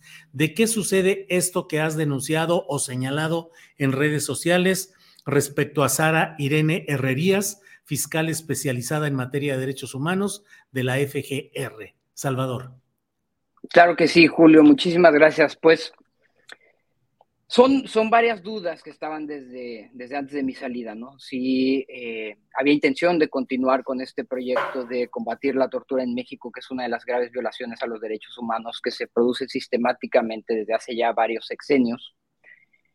Y eh, pues también un poco a manera de ejercicio personal de, preguntarse todo el tiempo, ¿no? ¿Por qué se siguen cometiendo estas violaciones? ¿Qué está fallando? ¿Dónde están los problemas? ¿Dónde está la complicidad? Y déjame comenzar con algunos de los, con algunos datos recientes que aportó el propio gobierno ante la Comisión Interamericana de Derechos Humanos, que fueron publicados en el informe anual de 2022. Y es que en 2018, por ejemplo, la Fiscalía General de la República abrió únicamente 191 investigaciones. Hey, I'm Ryan Reynolds. Recently, I asked Mint Mobile's legal team if big wireless companies are allowed to raise prices due to inflation. They said yes. And then when I asked if raising prices technically violates those onerous two-year contracts, they said, "What the f*** are you talking about? You insane Hollywood ass." So to recap, we're cutting the price of Mint Unlimited from $30 a month to just $15 a month. Give it a try at mintmobile.com slash switch. $45 up front for three months plus taxes and fees. Promo for new customers for limited time. Unlimited more than 40 gigabytes per month. Slows. Full terms at mintmobile.com. Tired of ads barging into your favorite news podcasts? Good news. Ad-free listening is available on Amazon Music for all the music plus top podcasts included with your Prime membership. Stay up to date on everything newsworthy by downloading the Amazon Music app for free or go to amazon.com slash news ad free. That's amazon.com slash news ad free to catch up on the latest episodes without the ads. En el 2019 ya se habían, eh, se abrieron, que fue cuando se inició esta, esta estrategia de combate a la tortura desde la Defensoría Pública, se iniciaron 539 investigaciones más, que se suman a las más de 15.500 investigaciones que tiene la, Fiscalía General por casos de, tortura, que es un número eh, ridículo, ¿no? Por así decirlo. Entonces, estos, datos te los comparto para ver el impacto, para intentar ilustrar un poco el impacto que sí estaba teniendo el trabajo de la Defensoría en materia de combate a la tortura, respecto principalmente la, de la Fiscalía General. En la Defensoría no solo nos preocupábamos por la denuncia, que Julio aquí para comentarte y para compartir con tu auditorio, cualquier persona que sea servidora pública, que en el ejercicio de sus funciones tenga conocimiento de posibles actos de tortura y no los denuncie ante la autoridad competente, que es la Fiscalía Especial de Investigación del Delito de Tortura, que depende de la Fiscalía Especializada a cargo de Sara Irene, también está cometiendo un delito. Es decir, el no denunciar casos de tortura cuando se tiene conocimiento como persona funcionaria es un delito también. Entonces, más allá de denunciar estos más de 5.100 casos durante el 2010, del 2019 a enero del 2023, también se presentaron cientos de juicios, más de 200 juicios particularmente contra el fiscal general Alejandro Getzmanero, la fiscal especializada en materia de derechos humanos Arirene Herrerías Guerra, el fiscal especializado en, la investigación del delito de tortura. Ahí hubieron tres movimientos durante este tiempo y las y los ministerios públicos que participan o que llevan a, que deberían llevar a cabo estas investigaciones. Y estos juicios resultaron en, en no solo en un poco de acercamiento a la justicia para las personas en lo individual, sino también en cambios estructurales. Hubieron decisiones incluso de la Suprema Corte de Justicia de la Nación que reconocieron el interés legítimo de la Secretaría Técnica de Combate a la Tortura para impulsar estos juicios. Se ordenó la creación del Registro Nacional del Delito de Tortura que tenía, tiene, porque no se ha implementado todavía del todo, eh, más de cinco años de atraso que debió haberse, de haberse implementado. Y otro, otro criterio interesante fue que en estos casos donde se declaraba que había habido una dilación, estoy hablando de una dilación de más de 10 años en muchos casos, sin que la Fiscalía realizara ningún acto de investigación eh, serio, más allá de lo que vulgarmente se conoce como investigación de escritorio, pues también tenía que investigar el propio órgano interno de control de la Fiscalía a la, a la fiscal especializada, es decir, a Sarirene Herrerías, por estas omisiones que derivan en denegar justicia a las personas en lo individual. Por supuesto que toda esta estrategia molestó a la Fiscalía General de la República y en especial a la Fiscalía Especializada e intentó durante toda la administración anterior eh, que la Defensoría parara tal cual con estas estrategias de combate a la tortura, lo intentó acercándose a la presidencia del ministro Saldívar, lo intentó por varios lados sin éxito. Mi preocupación era precisamente eh, que este proyecto, que este, esta lucha, por así decirlo, se, se continuara, que no era, es un trabajo que lleva cuatro años, que ha logrado resultados positivos a favor de las miles de personas sobrevivientes de tortura. Y eh, primero, la primera duda fue, ¿por qué de todas las áreas del Instituto de la Defensoría Pública, que ahora tienen nuevas y nuevos titulares, la única que no cuenta con una persona titular es la Secretaría Técnica de Combate a la Tortura? Ahí ya había un indicio de que no había intención por parte de la magistrada Taisia Cruz, eh, designada por la ministra Piña, de continuar con la labor de, de combate a la tortura y malos tratos. Sí. Hice algunas solicitudes de información, Julio, y efectivamente me sorprendió, me sorprendió bastante y al mismo tiempo no por parte de Sara Irene, que unos días después de mi renuncia, Sara Irene se acerca a la nueva titular. Y a partir de entonces se ha suspendido en absoluto la presentación de estos juicios en contra de la propia Fiscalía. Y el nivel de denuncias que se presentaban, que eran en un promedio cinco por día, pues ahora podemos ver que por lo menos hasta marzo del 2023 se ha presentado una sola denuncia, lo cual eh, pues es una terrible noticia para la lucha contra la impunidad, específicamente en casos de violaciones graves como es la tortura. Claro, claro. Salvador, pues eh, se dan cosas, se han estado dando cosas de esta índole que resultan preocupantes y aquí, pues creo que lo que señalas es algo que deberían de responder las autoridades correspondientes en el sentido de cómo ha ido disminuyendo drásticamente el interés y el procesamiento de este tipo de delitos. Así es que, pues estamos atentos, Salvador, a reserva de lo que desees agregar estamos, seguimos atentos a este tema.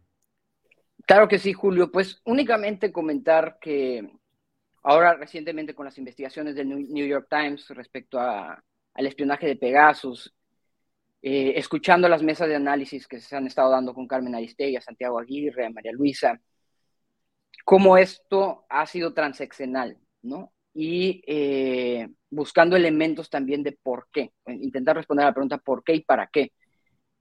Y las personas tanto las que fueron atacadas en, digamos, en esta primera ocasión en el gobierno de Peña Nieto, como quienes fuimos atacados en esta segunda ocasión, somos personas que estamos relacionados con investigaciones de violaciones graves a derechos humanos. Todas estas investigaciones están en la Fiscalía Especializada en Materia de Derechos Humanos. Estoy hablando de Ayotzinapa, el caso Wallace, La Talla, eh, los casos que acompaña Raimundo Ramos. Eh, entonces, creo que vale la pena preguntarse también si no habría por ahí, sé que la, investigación de New York Times eh, arrojó que únicamente la Sedena contrató en este segundo periodo el, software Pegasus. Sin embargo, por ejemplo, estas investigaciones y esa fiscalía y esa procuradora, Saridene, ya estaba desde que la PGR contrató ese software en tiempos de Peña Nieto. ¿Y por qué ella sigue ahí? Sigue siendo la, la procuradora, siguen siendo estos casos siguen siendo eh, investigaciones de violaciones graves que están eh, paradas o que no tienen avances sustantivos. Y también sigue siendo que la investigación por el espionaje está totalmente, digamos, frenada. No hay avances, no, hay, no, hay, no se ve intención de parte de la propia fiscalía. Entonces, creo que valdría la pena investigar y preguntarse si no hay por ahí un interés particular de la propia fiscalía en no investigar el uso de, de este software para espiar a las personas que participan en estos casos que ella misma tendría que estar investigando. Bien, Salvador Leiva, pues muchas gracias por esta entrevista y seguimos atentos a lo que aquí pueda ir sucediendo. Gracias, Salvador. Gracias a ti, Julio, como siempre, que estés muy bien. Hasta luego, gracias. Bien, temas importantes e interesantes de necesario abordaje, los relacionados con la manera como se va aplicando los procesos judiciales, el criterio judicial y en este caso, pues eh, lo preocupante que no avancen, que no haya más eh, intención de indagar, un caso que usted y yo y todos sabemos que dura y perdura, como es el de la tortura policíaca, que se practica de manera sistemática. Bueno, pues vamos a seguir adelante. Es, son las 2 de la tarde con 13 minutos. 2 de la tarde con 13 minutos y vamos de regreso con mi compañera Adriana Buentello. Adriana, ya estamos de vuelta. Julio, qué calor está haciendo de verdad acá. No sé cómo estén allá, pero ya estoy, mira, con el... Con el abanico, muy bien. Julio, pues tenemos más información porque en la conferencia mañanera que el día de hoy encabezó el secretario de Gobernación, Adán Augusto López Hernández, pues eh, comentó, bueno, le preguntan de manera muy directa sobre eh, cómo va a ser la relación ahora entre la Suprema Corte de Justicia de la Nación y el actual gobierno, el, eh, pues que encabeza el presidente López Obrador, dado que el propio presidente había dicho que no le respondería ni el teléfono. Entonces vamos a escuchar qué fue lo que respondió hoy a esta pregunta expresa. De manera institucional será la relación. Ahora mismo, por ejemplo, podría comentarles que la presidenta de la Suprema Corte de Justicia de la Nación, a propósito de un anuncio que se ha hecho en los últimos días, últimas horas, respecto a una marcha que estaría dirigida eh, hacia o su ruta terminaría en la Suprema Corte de Justicia de la Nación, ha solicitado por la vía oficial institucional mediante un oficio a la secretaria de Seguridad y Protección Ciudadana, Rosa Isela Rodríguez, que se le proporcione apoyo eh, con Guardia Nacional para salvaguardar las instalaciones y ya este, se acordó un tratamiento institucional a esa petición. Entonces, de esa manera seguirá siendo la relación con la Suprema Corte de Justicia de la Nación. Bueno, bueno, pues eh, fíjate lo que son ahora la comunicación institucional para que no haya error. Mándeme por papelito lo que usted crea, lo que corresponda, y ahí va caminando eso, Adriana. Y además hay que considerar también, bueno, hace algunos días ya se viene instalado en un plantón eh, gente simpatizante de Morena, de acuerdo con una nota en, la jornada, que están identificados con una organización que se llama Escudo AMLO y hay pues integrantes de esta, de esta organización que están en un plantón eh, desde hace un par de meses. Eh, Julio, justamente frente a la Suprema Corte de la Justicia, demandando la renuncia de la ministra Norma Lucía Piña Hernández. Entonces, bueno, hoy se da esta, mm, eh, este comentario del, titular de, gobernación respecto a esta petición que habría hecho eh, la Suprema Corte de Justicia pues ante esta manifestación.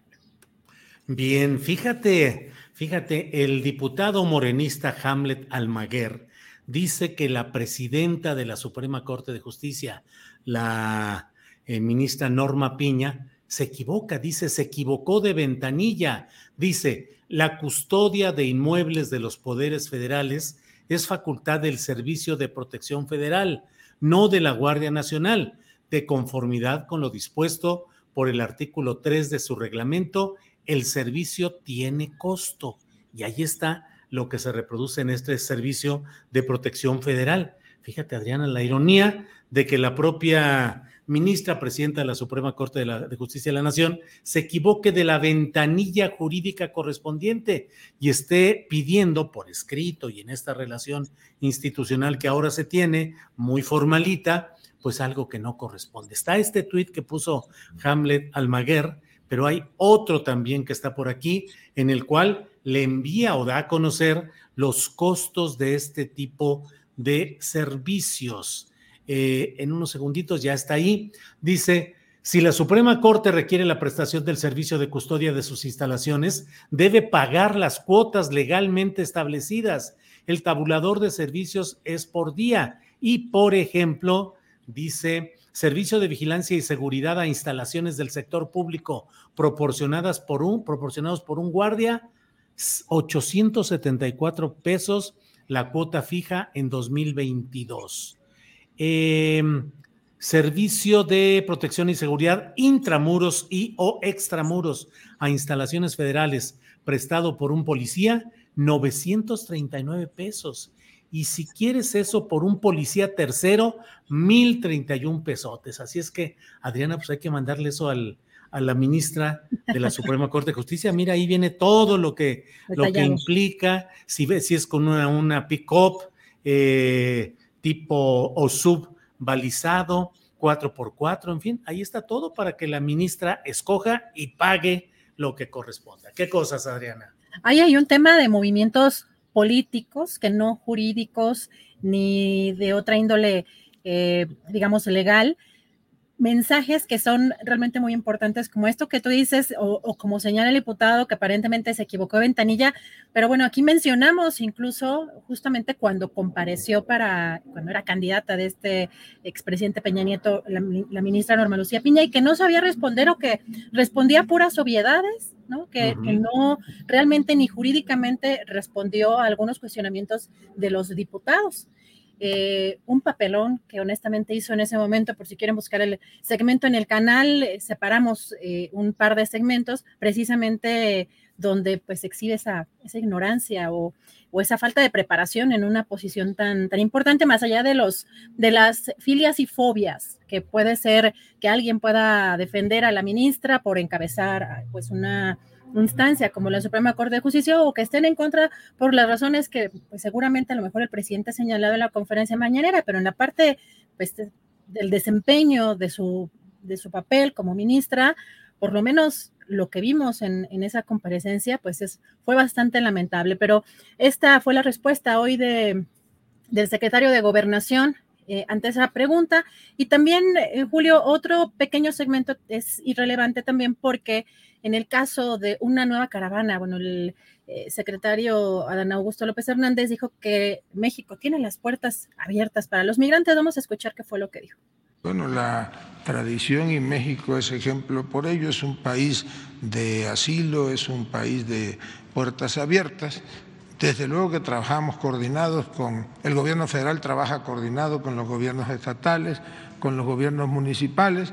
Es de decirle que ahora mismo en la reunión de seguridad analizábamos la situación de migrantes, sobre todo básicamente haitianos, que ya fueron eh, trasladados a un albergue que el gobierno de la ciudad implementó junto con el Instituto Nacional de Migración en la delegación este, Tláhuac. Se está atendiendo a nuestros migrantes. El gobierno federal procura eh, garantizar no nada más el libre tránsito por el territorio nacional, sino que estén eh, muy bien atendidos en cuanto eh, alimentación, en cuanto a, prevención este, de la salud y ahora en estos días inició una nueva marcha con aproximadamente 3.500 este, migrantes Instituto Nacional de Migración, apoyado con la Guardia Nacional y las instancias de gobierno federal y de los gobiernos estatales, estamos al pendiente del desarrollo de esta, de esta nueva caravana y les estamos proporcionando toda la atención que se requiere. Bien, fíjate que ahorita en lo que hablábamos me estaba asomando a, al video de lo que tú descubriste y pusiste en aquel video eh, de hace dos meses ya, que dice, en 2015, propuesta por Peña Nieto, Norma Piña batallaba para responder. Y ahí están los segmentos de los videos, lo puede usted encontrar en YouTube. El título es, en 2015, propuesta por Peña Nieto, Norma Piña batallaba para responder. Bueno, Adriana, pero me zafé un poquito de, del tema de los migrantes, que efectivamente pues viene otra cometida como las que con toda frecuencia se están dando y pues en momentos políticos, tanto en Estados Unidos como en México, complicados para los titulares de los poderes ejecutivos y en momentos muy complicados. Todo, todo está muy, muy enredado últimamente, Adriana. Y además se espera para mañana la comparecencia del titular del Instituto Nacional Migración y, por supuesto que ante esta tragedia las cosas no están todavía claras. Hay pues un proceso pues que se ve largo eh, y pues estamos también a la espera de, resoluciones pues de justicia en el caso, por supuesto, de esta tragedia y de las personas que lamentablemente fallecieron y de los familiares también, por supuesto. Eh, pues muy complicado y ahora con una preparación de un eh, pues de una nueva etapa de lo que sustituiría al Instituto Nacional pues, de migración con alguien como el padre Alejandro Solalinde involucrado que conoce de cerca, muy de cerca el tema de los migrantes, pues veremos cómo se da en esta etapa en la que termina este sexenio que está por a unos a, un año y cachito de concluir y pues también las elecciones en Estados Unidos y las presiones que van a, a, tener eh, va a tener el presidente que, que, sigue, Julio. Eso va a ser también una parte importante y eh, pues no sé, incluso si logre reelegirse un personaje como, como Donald Trump.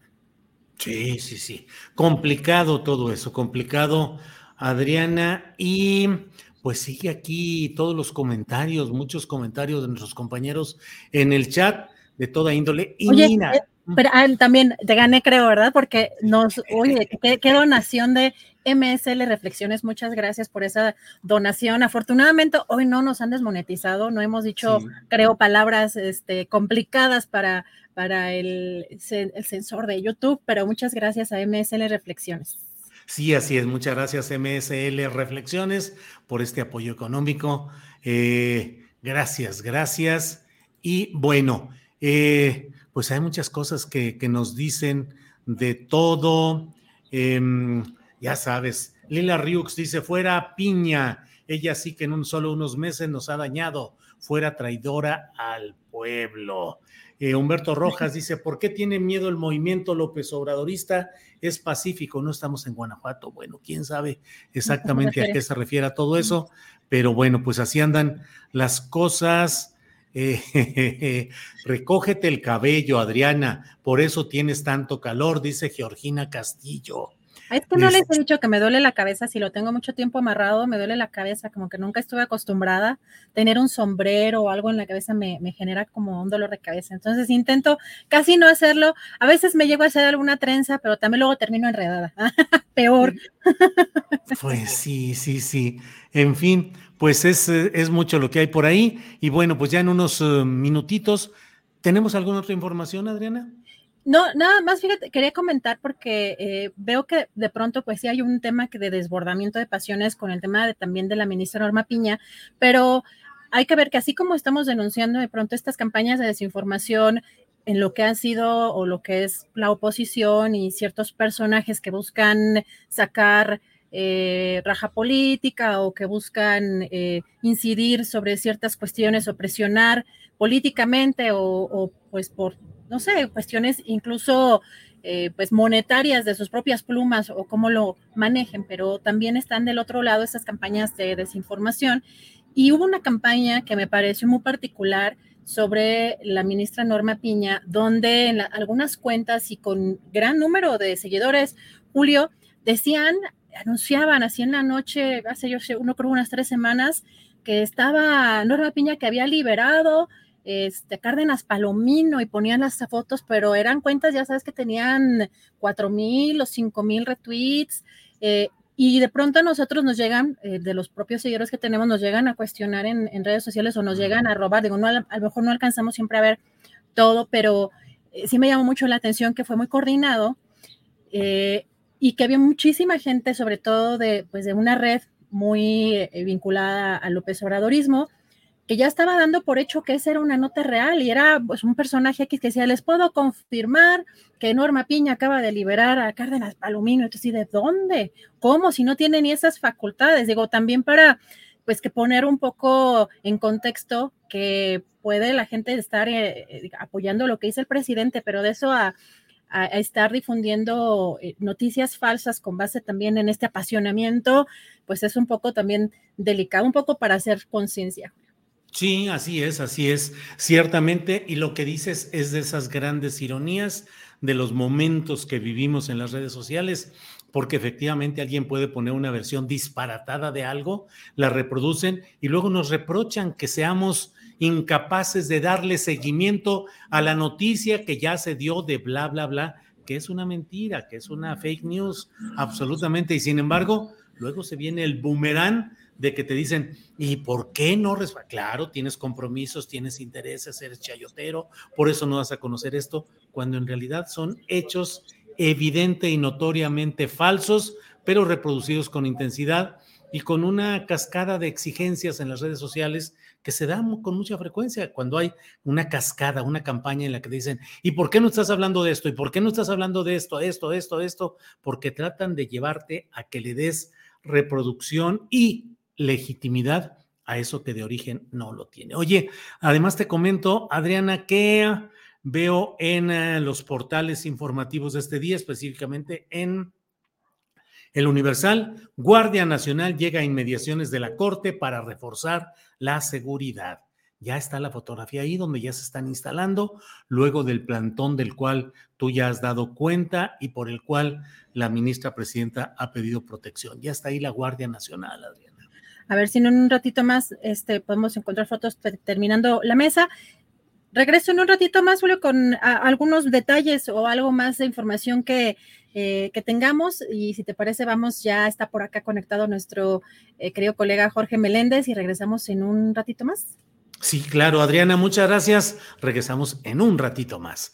Bien, son las 2 de la tarde con 29 minutos. 2 de la tarde con 29 minutos y es una muy buena hora para que pasemos a nuestro siguiente espacio en el cual es nuestra mesa de análisis de este lunes 24 de abril. Es la mesa de periodistas de los lunes en la cual participan Jorge Meléndez, que es periodista y profesor de la UNAM desde hace varias décadas, y también Salvador Frausto, periodista y director de investigaciones y asuntos especiales del Grupo Milenio. Jorge Meléndez, buenas tardes.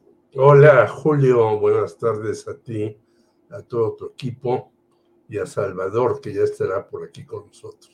Sí, en unos segunditos esperemos que ya esté por aquí Salvador. Pero Jorge, empecemos por favor con el tema, que es el tema que está rondando, incidiendo, presente en toda la polémica y la discusión actual, que es la salud del presidente de la República. Ya se ha informado que tiene COVID-19. El secretario de Gobernación, Adán Augusto López Hernández, ha desmentido que haya habido un desvanecimiento o un infarto o que hubiera habido un traslado de urgencia. Pero, sin embargo, Jorge, pues continúa eh, una cascada de comentarios eh, hirientes, ofensivos, obscenos, en algunos casos salvajes en relación con quienes desean una suerte nefasta, una suerte oscura en este proceso de salud presidencial. ¿Qué opinas, Jorge Meléndez? Pues que es parte de todo este juego de desesperación.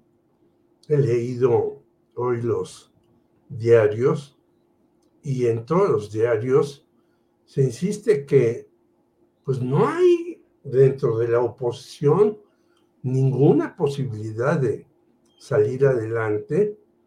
Y algunos dicen, bueno, a lo mejor el movimiento ciudadano que no se coaligó ni con el PRI ni con el PAN, puede tener alguna posibilidad de tener un candidato eh, que tenga fuerza, presencia y que en el 2024 logre una cantidad importante de votos. Ni siquiera hablan de que gane la elección, pero sí de una cantidad importante de votos para evitar, obviamente, lo que quiere el observador, que sería tener eh, la mayoría constitucional para hacer muchos cambios que él ha planteado y otros que creo que no los ha planteado, pero los tiene sobre la mesa. Entonces, hay desde quienes decían que el señor Joaquín López Dóriga había dicho que había muerto, luego él dijo que no era cierto, hasta todas las referencias al diario de Yucatán, que dice que se desvaneció, que lo levantaron, demás, y que antes ya el señor Jesús Ramírez Cuevas había dicho que no, que todo estaba normal y demás. Las dos versiones parece que no son, eh, pues no son atinadas, no son correctas, no son precisas, hasta que el propio López Obrador, que como tú lo has señalado, le falta en la, pues en la información alguna serie de cuestiones, ya da su versión de que estará en su casa unos días y obviamente toma su lugar Adán Augusto López. Bueno, esto ha traído hasta que un periodista de Universal ya diga que el verdadero candidato de Morena debe ser Adán Augusto López, porque es el que no divide a Morena. Es decir, se ha vuelto un barullo desde qué pasó con López Obrador, que tiene COVID y que le ha dicho que será unos días fuera y que lo suplirá en las matutinas, mañaneras o como le llamen a Dan Augusto, hasta ya irse a que qué bueno que muera, que es un canalla, en fin, todas estas cosas de esta derecha cerril que únicamente ve por sus intereses, hasta otras cuestiones que ya andan buscando quién será su sucesor con esta enfermedad. Yo creo que hay que ser muy ponderados, hay que ver exactamente cuál está, eh, cuál fue la situación que sucedió en Yucatán, cómo está él, y bueno, hasta algunos de sus malquerientes periodistas les decían restablecimiento pronto y que esté aquí con nosotros. Sí. Hay, pues de todo, porque el señor López Obrador, pues es un personaje que de verdad algunos lo aman, lo idolatran y hasta lo están ya recomendando para que llegue al cielo hasta aquellos que lo vituperan por cualquier cosa, ¿no? Acuérdate que pues llegaba las matutinas sin los zapatos boleados y demás. Digo, pues, este, claro, no era el figurín eh, como Peña Nieto, que llegaba después, yo creo que hasta lo peinaban y lo arreglaban y lo maquillaban y demás, pero pues ese era la forma de actuar de López Obrador toda la vida, quienes conocemos su trayectoria desde Tabasco y demás. Es eh, descuidadón en ciertas cosas. Yo creo que ha mejorado mucho en eso, pero tampoco le obsesiona salir como maniquí en estas cuestiones. Claro. Y luego dice hasta palabras de más o de menos y es su forma de ser. Y por eso ha causado tanto revuelo. Esto sí, a mí me parece que sí se tiene que cuidar porque ya es la tercera vez que le da COVID, ya tengo lo del infarto, y entonces él sí debe de cuidarse y un poco, yo diría, bajarle al ritmo de trabajo, porque está trabajando desde las 4 de la mañana aquí hasta no sé qué horas, y luego los fines de semana sale aquí, allá, allá, pues tiene que tener eso y tiene que tener un equipo de información más puntual y selecto. Bien, Jorge, gracias. Salvador Frausto, buenas tardes, Salvador, bienvenido. Hola, Julio, muy buenas tardes, Jorge, qué gusto estar con ustedes eh, en el arranque de esta semana. Gracias, Salvador. Salvador, mm, el tema de la salud del presidente López Obrador, el incidente específico en Mérida, del cual el diario de Yucatán aseguró que hubo un desvanecimiento. Em, en un principio habló incluso de un presunto infarto, así lo manejó. Pero te quiero preguntar, Salvador, ¿qué opinas? ¿Fue un error de comunicación social de la presidencia? El dar primero una versión que luego se eh, resultó infundada, eh, no dar más información más tarde. ¿Crees que las presiones de algunos opinantes o incluso organizaciones de las que se autodenominan sociedad civil pidiendo que hubiera mayor detalle de la situación médica del presidente López Obrador obedecían a un genuino interés eh, por la salud de un personaje político o ganas de hacer ruido en función de que pareciera que hubo muchas voces que planteaban casi un escenario de ingobernabilidad y ya de desaparición física del propio presidente de la República. ¿Qué opinas de todo este batidillo, Salvador? Claro, eh, bueno, pues sin duda em, lo utilizan los... Eh, la oposición, unos ciertos sectores de, la opinión pública para eh, atacar al presidente de la República en este contexto de que pues hay elecciones, de que le faltan dos años, eh, menos de dos años para terminar su mandato. Em, hace apenas unas semanas eh, veíamos una información parecida que tuvo que, salir a la presidencia a desmentir y que se está haciendo cotidiano eh, o frecuente este asunto de exagerar el tema de la salud del presidente y me parece que ya lo tienen muy medido los opositores porque algo queda en la opinión pública em, sobre la salud del, presidente. Yo eh, me encontré hace unos días con eh, ciertas personas que amistades que no suelen estar en contacto con la información eh, como nosotros los periodistas o como eh, la gente que ve a diario noticieros y decía, bueno, pues es que grave lo del presidente, que está muy enfermo, que tiene eh, infartos a cada rato. Es decir, hay una gran franja de la población que algo queda de eso, que está funcionando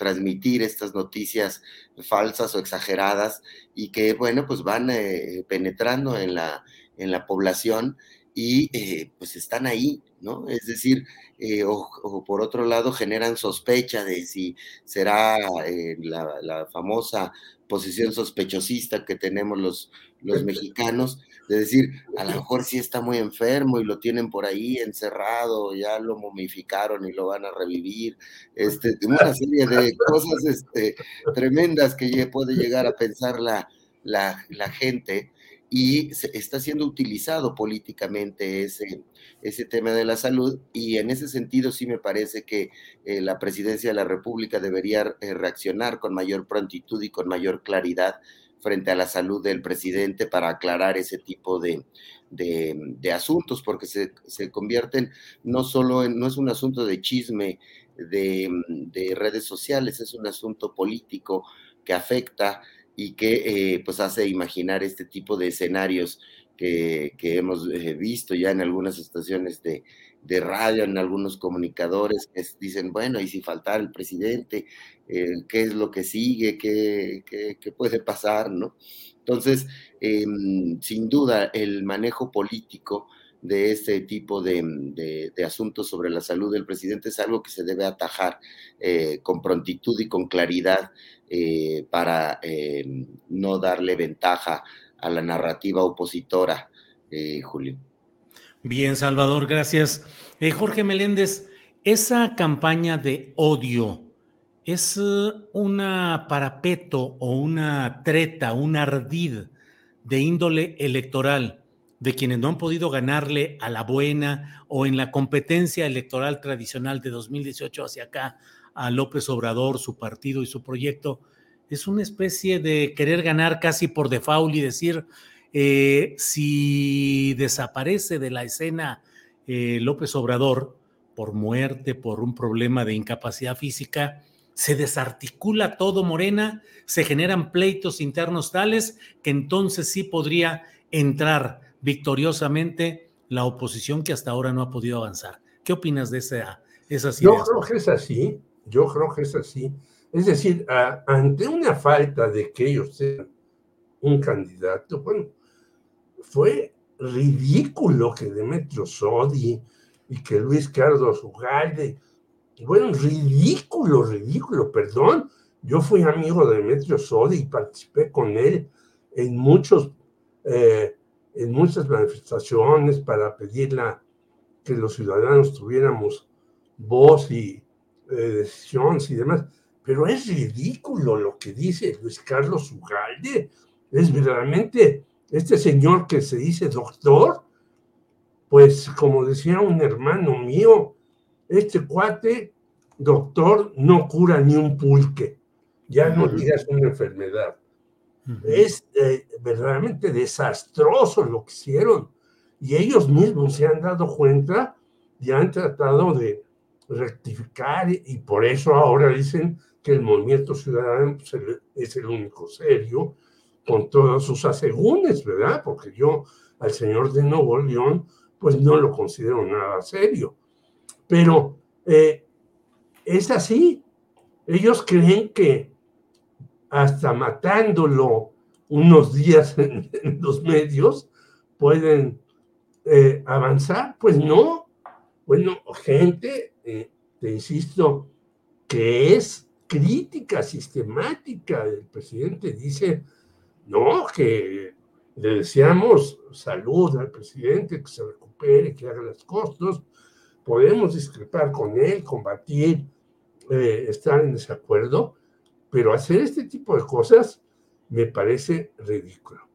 Y dice Salvador, bien, quieren desaparecerlo, pero es como el Cid Campeador, pues ya lo dieron por muerto y de repente está ahí y gana batallas y vuelve a ganar batallas y vuelve a ganar batallas, ¿no? Entonces, por lo tanto, yo creo que estos señores sí quieren este, tener cuando menos la ilusión de que ya se vaya, no a su finca, sino fuera de este mundo, pero hacen el ridículo y yo creo que eso fortalece más a López Obrador y fortalecerá más lo que ella vaya a hacer en los próximos días, años, meses que le quedan acerca de sus propuestas, que tiene varias, yo creo, bajo la manga.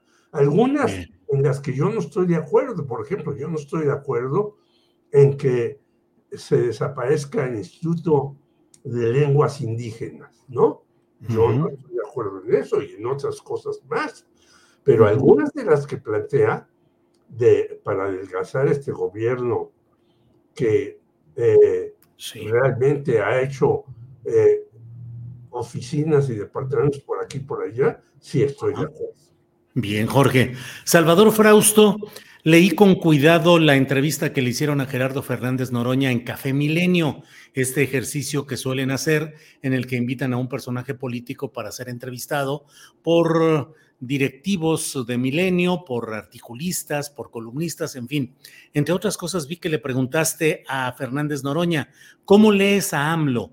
va a favorecer a un candidato y él te dijo, creo que ha mandado señales y está en su derecho. Es muy claro quién le gustaría que fuera su relevo, pero ha sido muy claro en que él no va a decidir. Salvador Frausto, ¿cómo percibiste a Fernández Noroña? ¿Realmente convencido de que él puede ser candidato presidencial, de que puede vencer esta inercia de la cual él mismo habla, de que al propio presidente eh, es muy claro quién le gustaría que fuera su relevo ¿O crees que Gerardo Fernández Noroña está haciendo trabajo político, pero a sabiendas de que sus perspectivas no podrían ser demasiado favorables respecto a esas señales enviadas desde Palacio Nacional? Salvador. Sí, fíjate que, que vi a Gerardo em, Fernández Noroña, aunque en un par de momentos eh, se molestó ante las, em, las preguntas o se le notó lo de Coahuila, ¿no? Irritado, le molestó lo de Coahuila, en algún momento lo de, em, le molestaron ciertas preguntas que tenían que ver con la con los errores, digamos, del presidente. Algunos de mis compañeros le, lo, cuestionaron sobre, sobre este asunto. Sin embargo, lo noté muy em, ecuánime y muy concentrado en un asunto.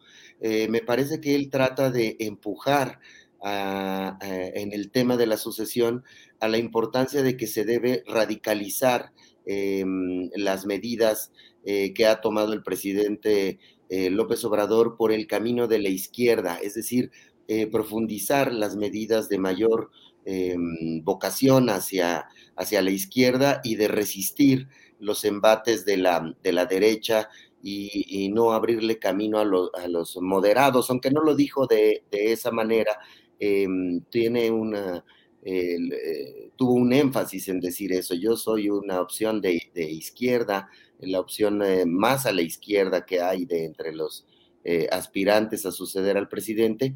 Y em, pues era claro que dibujaba a Claudia Sheinbaum como la favorita del, del presidente y también, bueno, pues que tienen los demás que hacer sus esfuerzos por ganar la, la, la, encuesta y que en dado caso de que algún otro que no sea Claudia gane eh, la encuesta, pues que el presidente respetaría esa, esa, esa, decisión. Pero bueno, a sabiendas de que el presidente tiene un poder eh, muy fuerte, a mí me parece que el voto del presidente estará en esas señales que dé previo a la, a la, a la encuesta y si no cambian las señales, si no se mueven hacia una posición más moderada, un poco más neutra, em, pues eh, sobre todo el votante de Morena va a hacerle caso al presidente. Es decir, eh, el presidente vota porque muchos de los eh, ciudadanos, sobre todo los de Morena, pero también muchos otros simpatizantes de Morena, van a favorecer a las señales que el presidente dé. Es un líder que a mí me, eh, en, semanas pasadas hemos platicado aquí mismo sobre el fenómeno de comunicación, pero sobre el fenómeno de poder que es el presidente. Es un liderazgo fuertísimo de esos que no se repiten en muchísimos, en muchísimos años. Quizá eh, desde Lázaro Cárdenas no, había, no habíamos tenido un presidente con tal arrastre eh, de popularidad eh, y, además nos faltarían elementos para saber eh, por la época eh, la fuerza de, de, Lázaro Cárdenas, lo conocemos a partir de los libros y de los relatos de los historiadores, pero bueno, pues no había encuestas como lo hay ahora de, tan profusas y digamos tan que retraten el asunto. Entonces, sí vi a un Gerardo Fernández Noroña que me parece que su apuesta es a fortalecer las posiciones de izquierda eh, más radical dentro del movimiento, él pues yo pienso que tendrá un espacio dentro del movimiento morenista o de 4T, no de candidatura presidencial o de candidatura por la jefatura de gobierno, como lo señalan algunas encuestas que lo miden más bien en ese, en ese terreno, pero sí en quizá en repetir una diputación, en buscar una senaduría y sobre todo que, que las expresiones que van haciendo algunas figuras es ¿qué hace, eh, que hacia dónde va a ir Morena en la sucesión? ¿Hacia utilizar las posiciones de izquierda, hacia mantenerlas así, o hacia moverlas hacia posiciones un poco más moderadas? Yo creo que ese es un debate bien interesante al interior de, la cuarta transformación y que se está dando en estos momentos entre los liderazgos eh, de, la cuarta, de la llamada cuarta transformación. Em, yo creo que depende de las condiciones, si se cierra un poco, si siente peligrar el presidente la, elección del 2024, me parece que optaría por posiciones de mayor, eh, de mayor moderación, algún candidato que, pueda captar el voto de las clases medias y eh, si en cambio vemos un escenario, digamos, en el cual la tengan fácil eh, para ganar, pues eh, seguirá teniendo ventaja la jefa de gobierno sobre los demás aspirantes o eventualmente Adán Augusto López podría ser un candidato en algún momento, si es que crece en, el, reconocimiento de los ciudadanos y de las encuestas. Bien, Salvador, gracias. Jorge Meléndez, esa es la pregunta. ¿Qué se requiere, al menos en lo que hoy estamos viendo en este México actual, en el escenario mundial, en la relación con Estados Unidos y con Latinoamérica? ¿Qué necesitamos? ¿Un candidato presidencial de Morena y o de la 4T eh, radical como lo sería Fernández Noroña? ¿Uno moderado como sería eh, Marcelo Ebrard? alguien radical, pero no tanto como Fernández Noroña, o de otra manera como sería Claudia Sheinbaum, o alguien pragmático y operativo como Adán Augusto. En fin, radical o moderado, Jorge.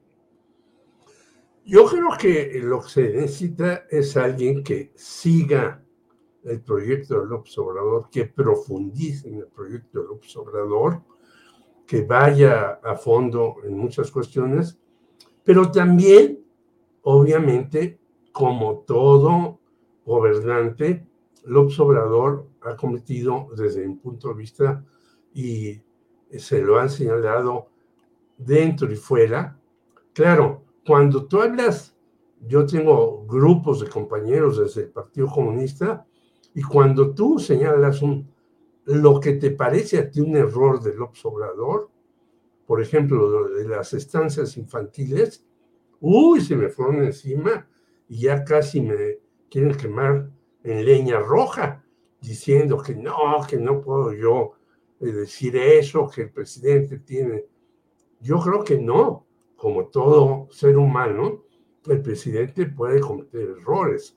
Yo creo que hay que profundizar ahí, pero yo también creo que, por ejemplo, que diga el presidente que la Facultad de Economía y la universidad es neoliberal, creo que es un error. Hay ahí compañeros que han aportado no solamente trabajo, sino que se han formado, por ejemplo, en la Unión Soviética, como Américo Saldívar, como Arturo Huerta, etc.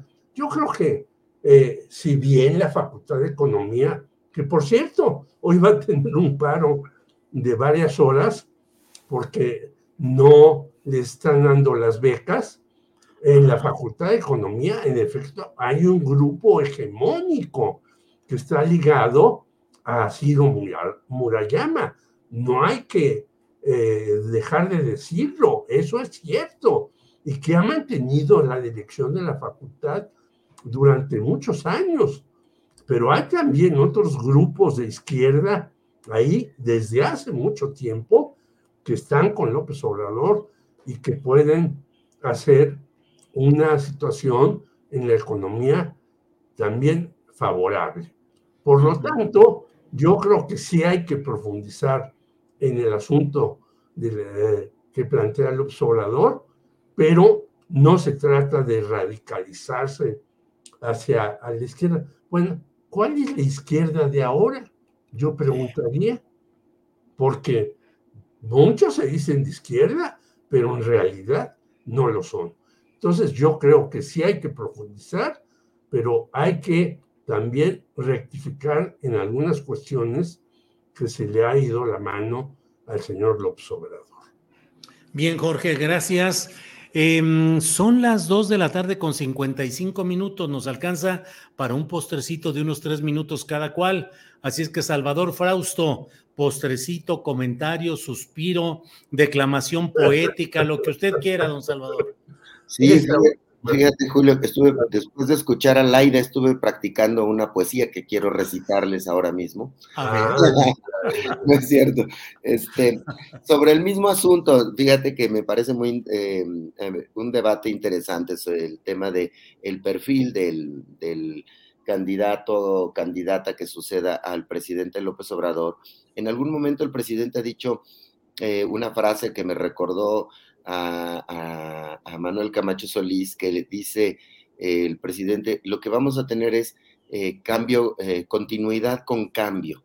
no sé si recuerden aquel libro de Manuel Camacho Solís, de Cambio sin Ruptura, en el cual, pues su planteamiento, que no fue favorecido por el presidente Salinas en la sucesión, pues él decía que él era la opción de hacer un cambio eh, sin ruptura dentro del sistema eh, político mexicano. El presidente se, se decantó por, eh, por Luis Donaldo Colosio y podría eh, el fantasma de Camacho rondar a, a, Marcelo Ebrar, que además pues fueron compañeros de lucha, de movimiento, amigos durante tantos años, ¿no? pues vemos a, a, Marcelo que se coloca en una posición parecida a la que tenía Camacho en aquella, en aquella época, que es sí mantener, hacer un, una continuidad de, las eh, eh, acciones del presidente en turno, pero em, con algunos ajustes que tienen que ver con mayor mano izquierda, mayor política, cierto acercamiento con este con los grupos opositores, algunas reformas legislativas, en el caso de, de, Marcelo Ebrard, pues reformas eh, que tienen que ver con los temas progresistas que aplicó en la, en la, mm, cuando fue jefe de gobierno de la Ciudad de México, que tienen que ver con los derechos de, eh, de, género, de, identidad de la comunidad gay, quizá probablemente que tengan que ver con, con temas de apertura en los temas que tienen que ver con las drogas, tiene simpatía con la,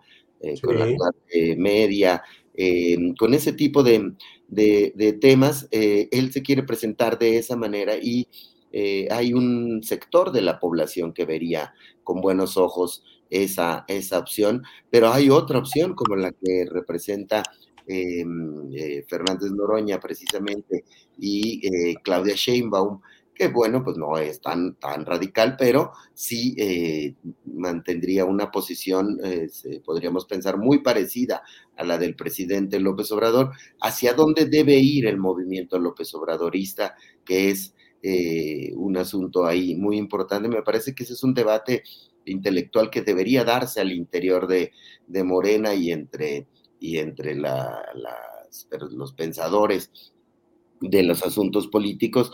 Eh, y, eso podría incidir en el ánimo del presidente. El presidente no mm, le interesan, eh, lo sabemos históricamente, este tipo de, de reflexiones de hacia dónde debe ir el país, porque también el mismo presidente eh, en algún otro evento eh, dijo, pues quizá Lázaro Cárdenas se equivocó también en la, en la sucesión y debió haber nombrado a, al candidato que era más radical de la, de la, de la época y pues eh, no sabemos, ha mandado, ha hecho esas expresiones y veo incipiente el debate aún de, de hacia dónde debe ir la sucesión presidencial, Julio. Bien, Salvador. Gracias. Jorge Meléndez, postrecito, por favor, para cerrar la mesa de este lunes. Muchas gracias. Primero, hoy a las cuatro, eh, perdón, el miércoles a las 4.30, después de la letra de la palabra, hablaremos de las fake news, que están en todas partes y las vimos con una conductora del debate de Delfina contra Alejandra del Moral. Esta señora Ana Paula Ordorica, eh, que estaba antes en Televisa y ahora está en el Universal, pues le deberían de dar su cheque en el Estado de México, porque lejos de hacer con una conducción, pues hizo una eh, parcialización de las cosas. Y segunda, me informa un compañero que hoy en la página 43 del país, un compañero que es muy veraz, sale que el señor Vicente Fox debe ocupar mucha electricidad y agua de pozos robados. Claro, todo por los plantíos de marihuana y amapola. Vean ustedes el diario El País en la página 43 para que tengamos nuevamente otra faceta de lo que algunos llamaron el alto vacío, no por una cuestión de física, sino por una cuestión de que era muy alto de estatura, pero vacío de cerebro. Bien, Jorge, Pues muchas gracias, gracias por todo. Y eh, Salvador Frausto, gracias y nos vemos pronto, Salvador. Buena semana, que, estén muy bien, Julio, Jorge y, a la audiencia. Hasta pronto. Hasta pronto. Jorge Meléndez, gracias. Buenas Hasta tardes. Luego, Hasta luego. Salvador, Adriana y a la audiencia. Muchas gracias. Muy bien, muchas gracias. Gracias por todo. Y bueno, eh, hay más, eh, no sé si hay más información, pero lo que sí hay es el regreso gustoso con Adriana Buentello. Adriana, ya estamos aquí de regreso. Julio, pues eh, hay tal y unas cosas que podemos comentar. Bueno, acabas de mandar uno de los tweets porque de un personaje, de un personaje del que también ya hablamos, eh, a ver, preséntalo, Julio. Es que mira, ayer se la pasó de veras que dentro del cúmulo de opiniones reprobables, y lo digo con mucho respeto, yo procuro no enderezar críticas directas así ácidas, pero creo que Mario de Costanzo ayer mostró un talante verdaderamente nefasto, eh, eh, explorando, invitando, incitando de una manera insidiosa a una serie de cosas. Y entonces, entre otras cosas, ayer decía que las cosas iban a poner complicadas en lo político, en lo económico, y hoy dice esto, si el tipo de cambio se mantiene fuerte, implica que, entre comillas, el mercado tomó bien, comillas, la ausencia de AMLO. Es decir, no, con mayúsculas, no. Le preocupa la incertidumbre o poca información sobre su salud o ya no les importa. Es decir, Mario de Costanzo dice, caray, yo vaticiné una serie, el apocalipsis, y no se dio el apocalipsis, y no se cayó el peso, y no hubo cambios en la paridad cambiaria, no hubo eh, modificaciones en la paridad cambiaria, y entonces pues le echa la bronca y dice, pues es que ya no les interesa o qué sucede. Primero avientas el apocalipsis, no sucede, y luego pues te pones a reflexionar, invitas a preguntar, bueno, ¿qué es lo que sucede? Caray, hay que reconocer cuando uno la riega y decir, ¿saben qué? Exageré, dije que se iba a caer el mundo, no se cayó, y pues aquí seguimos rodando, pues ¿qué le vamos a hacer? Mil disculpas. Solo no sé, Desvarío, solo, o sea, es que hay, hay una serie de personajes, no particularmente Mario y Constanzo, pero de, por ejemplo, de intelectuales o de supuestos, en, su momento eran intelectuales que tenían un reconocimiento. Yo me acuerdo, yo, yo creo que también de nuestra audiencia debe haber mucho público que veía la mesa del, del 11, primer plano, porque tuvo muchas etapas. estuvo la propia eh, Carmen Aristegui, estuvo eh, Carlos Elizondo Mayer Serra, por ejemplo, digo, había perfiles diferentes. Y el propio Lorenzo Meyer, que ya se ve que sufre mucho, el pobre Lorenzo Meyer, el pobre doctor se ve que sufre en esas mesas, eh, porque sin duda los personajes que se quedaron o que ocuparon esos espacios, pues dieron un giro muy particular. Yo incluso recuerdo, Julio, que yo tomé un eh, curso en el claustro de Sor Juana con el doctor José Antonio Crespo. y me acuerdo de pues que discutimos en uno de sus libros y uno de los conceptos que a mí me llamaron mucho más la atención de lo que era el autoritarismo institucional eh, como parte de este legado del PRI y que por supuesto que a los ojos del mundo no había una dictadura porque teníamos todas las instituciones aparentemente democráticas, pero que pues todo servía a una sola persona o a un solo poder, que en este caso era precisamente el Ejecutivo. Y pues con estas décadas que tuvimos de, ese prismo y después de, un aparente cambio con el Partido Acción Nacional, 12 años, pero eh, no me acuerdo si fue por ahí del 2005, 2006 que tomé este curso. Y ahora yo veo que esta persona eh, pues ya no intelectual no le queda creo que absolutamente nada porque se la pasa difundiendo fake news. O sea, de, estas encuestas, Patito, de lo que circula mucho en redes sociales, que quién sabe de dónde viene, que no hay una fuente o que simulan tener eh, cierta, ciertas, ciertos membretes, ¿no? De como lo que veíamos de López Dóriga, ¿no? De, de, viene del Reforma, viene de la jornada o viene de tal medio de comunicación, pero sin verificar, te mandan una captura de pantalla y lo das por hecho. Entonces, eh, me llama mucho la atención que gente que aparentemente está súper bien preparada y que además es uno de los, ellos mismos, ¿no? Esta oposición eh, consideran a los seguidores del propio presidente como gente ignorante, que una persona aparentemente preparada esté difundiendo de esa manera tan alevosa eh, o, no sé cómo o en qué se convirtieron o qué sucedió porque aparentemente eran personas pues, progresistas o que estaban en una situación en una academia buscando eh, pues el bienestar del país y, ahora los ves en una campaña prácticamente a la par como de Mario Di Constanzo con esa serie de descalificativos, lo mismo le dan retweet a, un tuit que dice el cacas o que le desea la muerte o que le... impactada de todo esto que está sucediendo, Julio. Sí, sí, sí. Pues mira, Adriana, en los momentos de crisis cada cual muestra su verdadera textura. No hay de otra.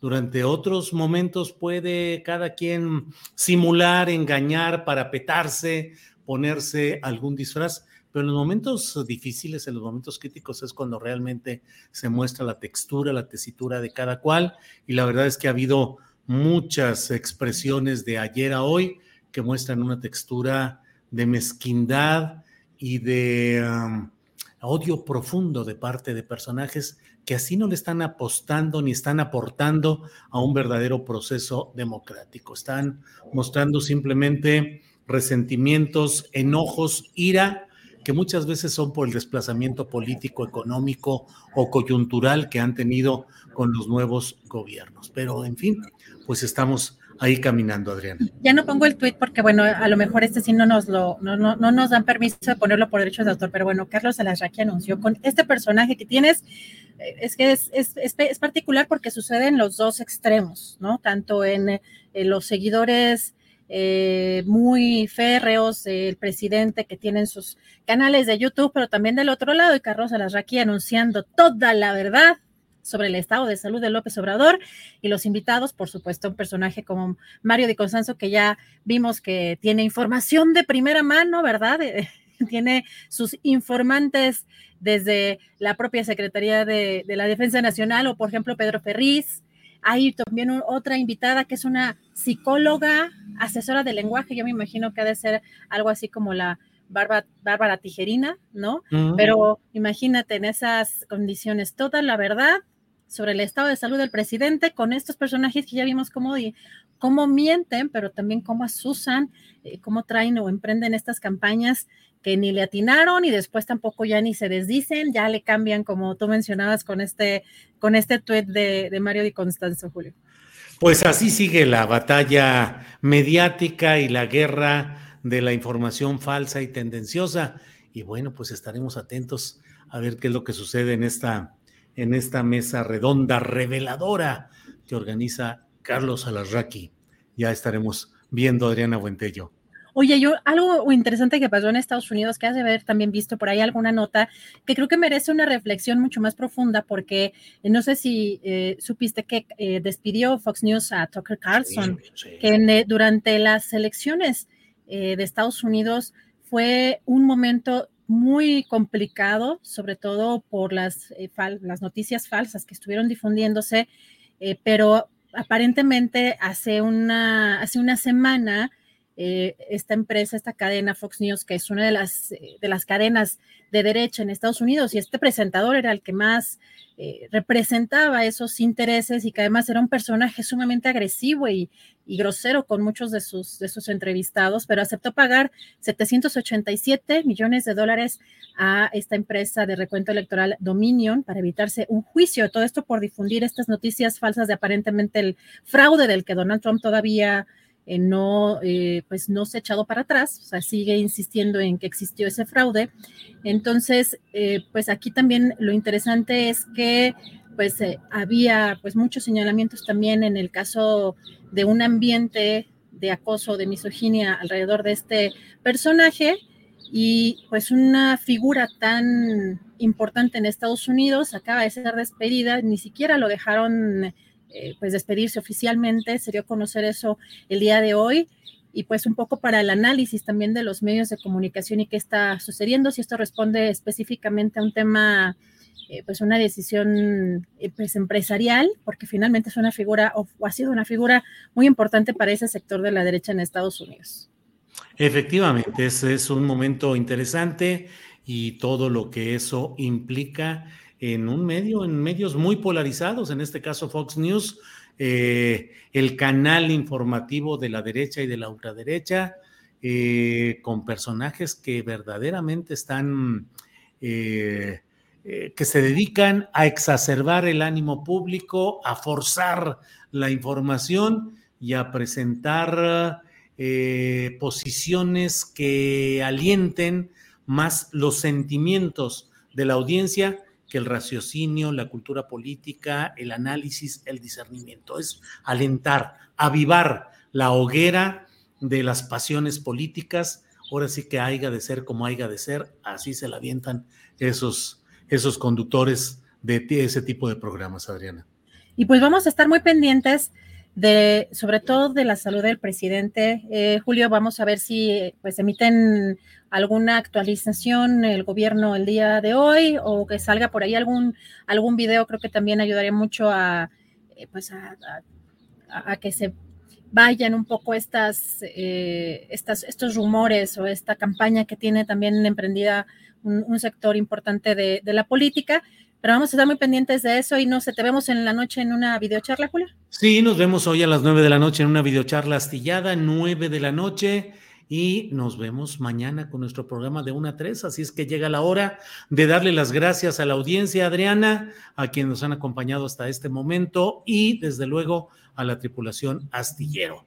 Vámonos tendidos, que ya es hora de la sopita, Adriana. Ya huele a sopita, así que buen provecho, Julio. Te vemos en la noche y hasta mañana.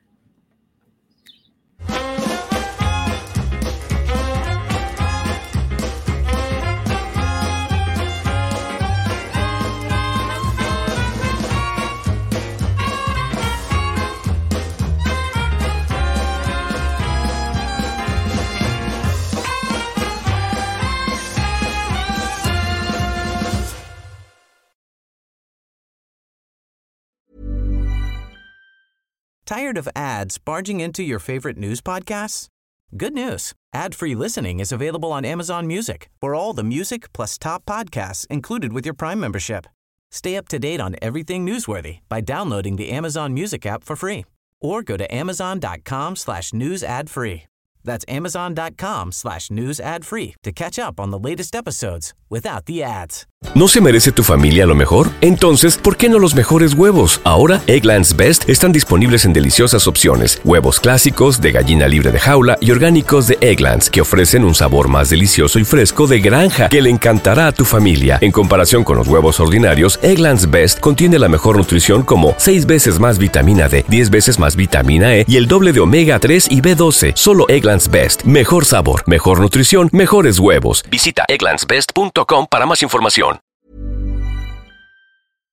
Para que te enteres del próximo noticiero, suscríbete y dale follow en Apple, Spotify, Amazon Music, Google o donde sea que escuches podcast.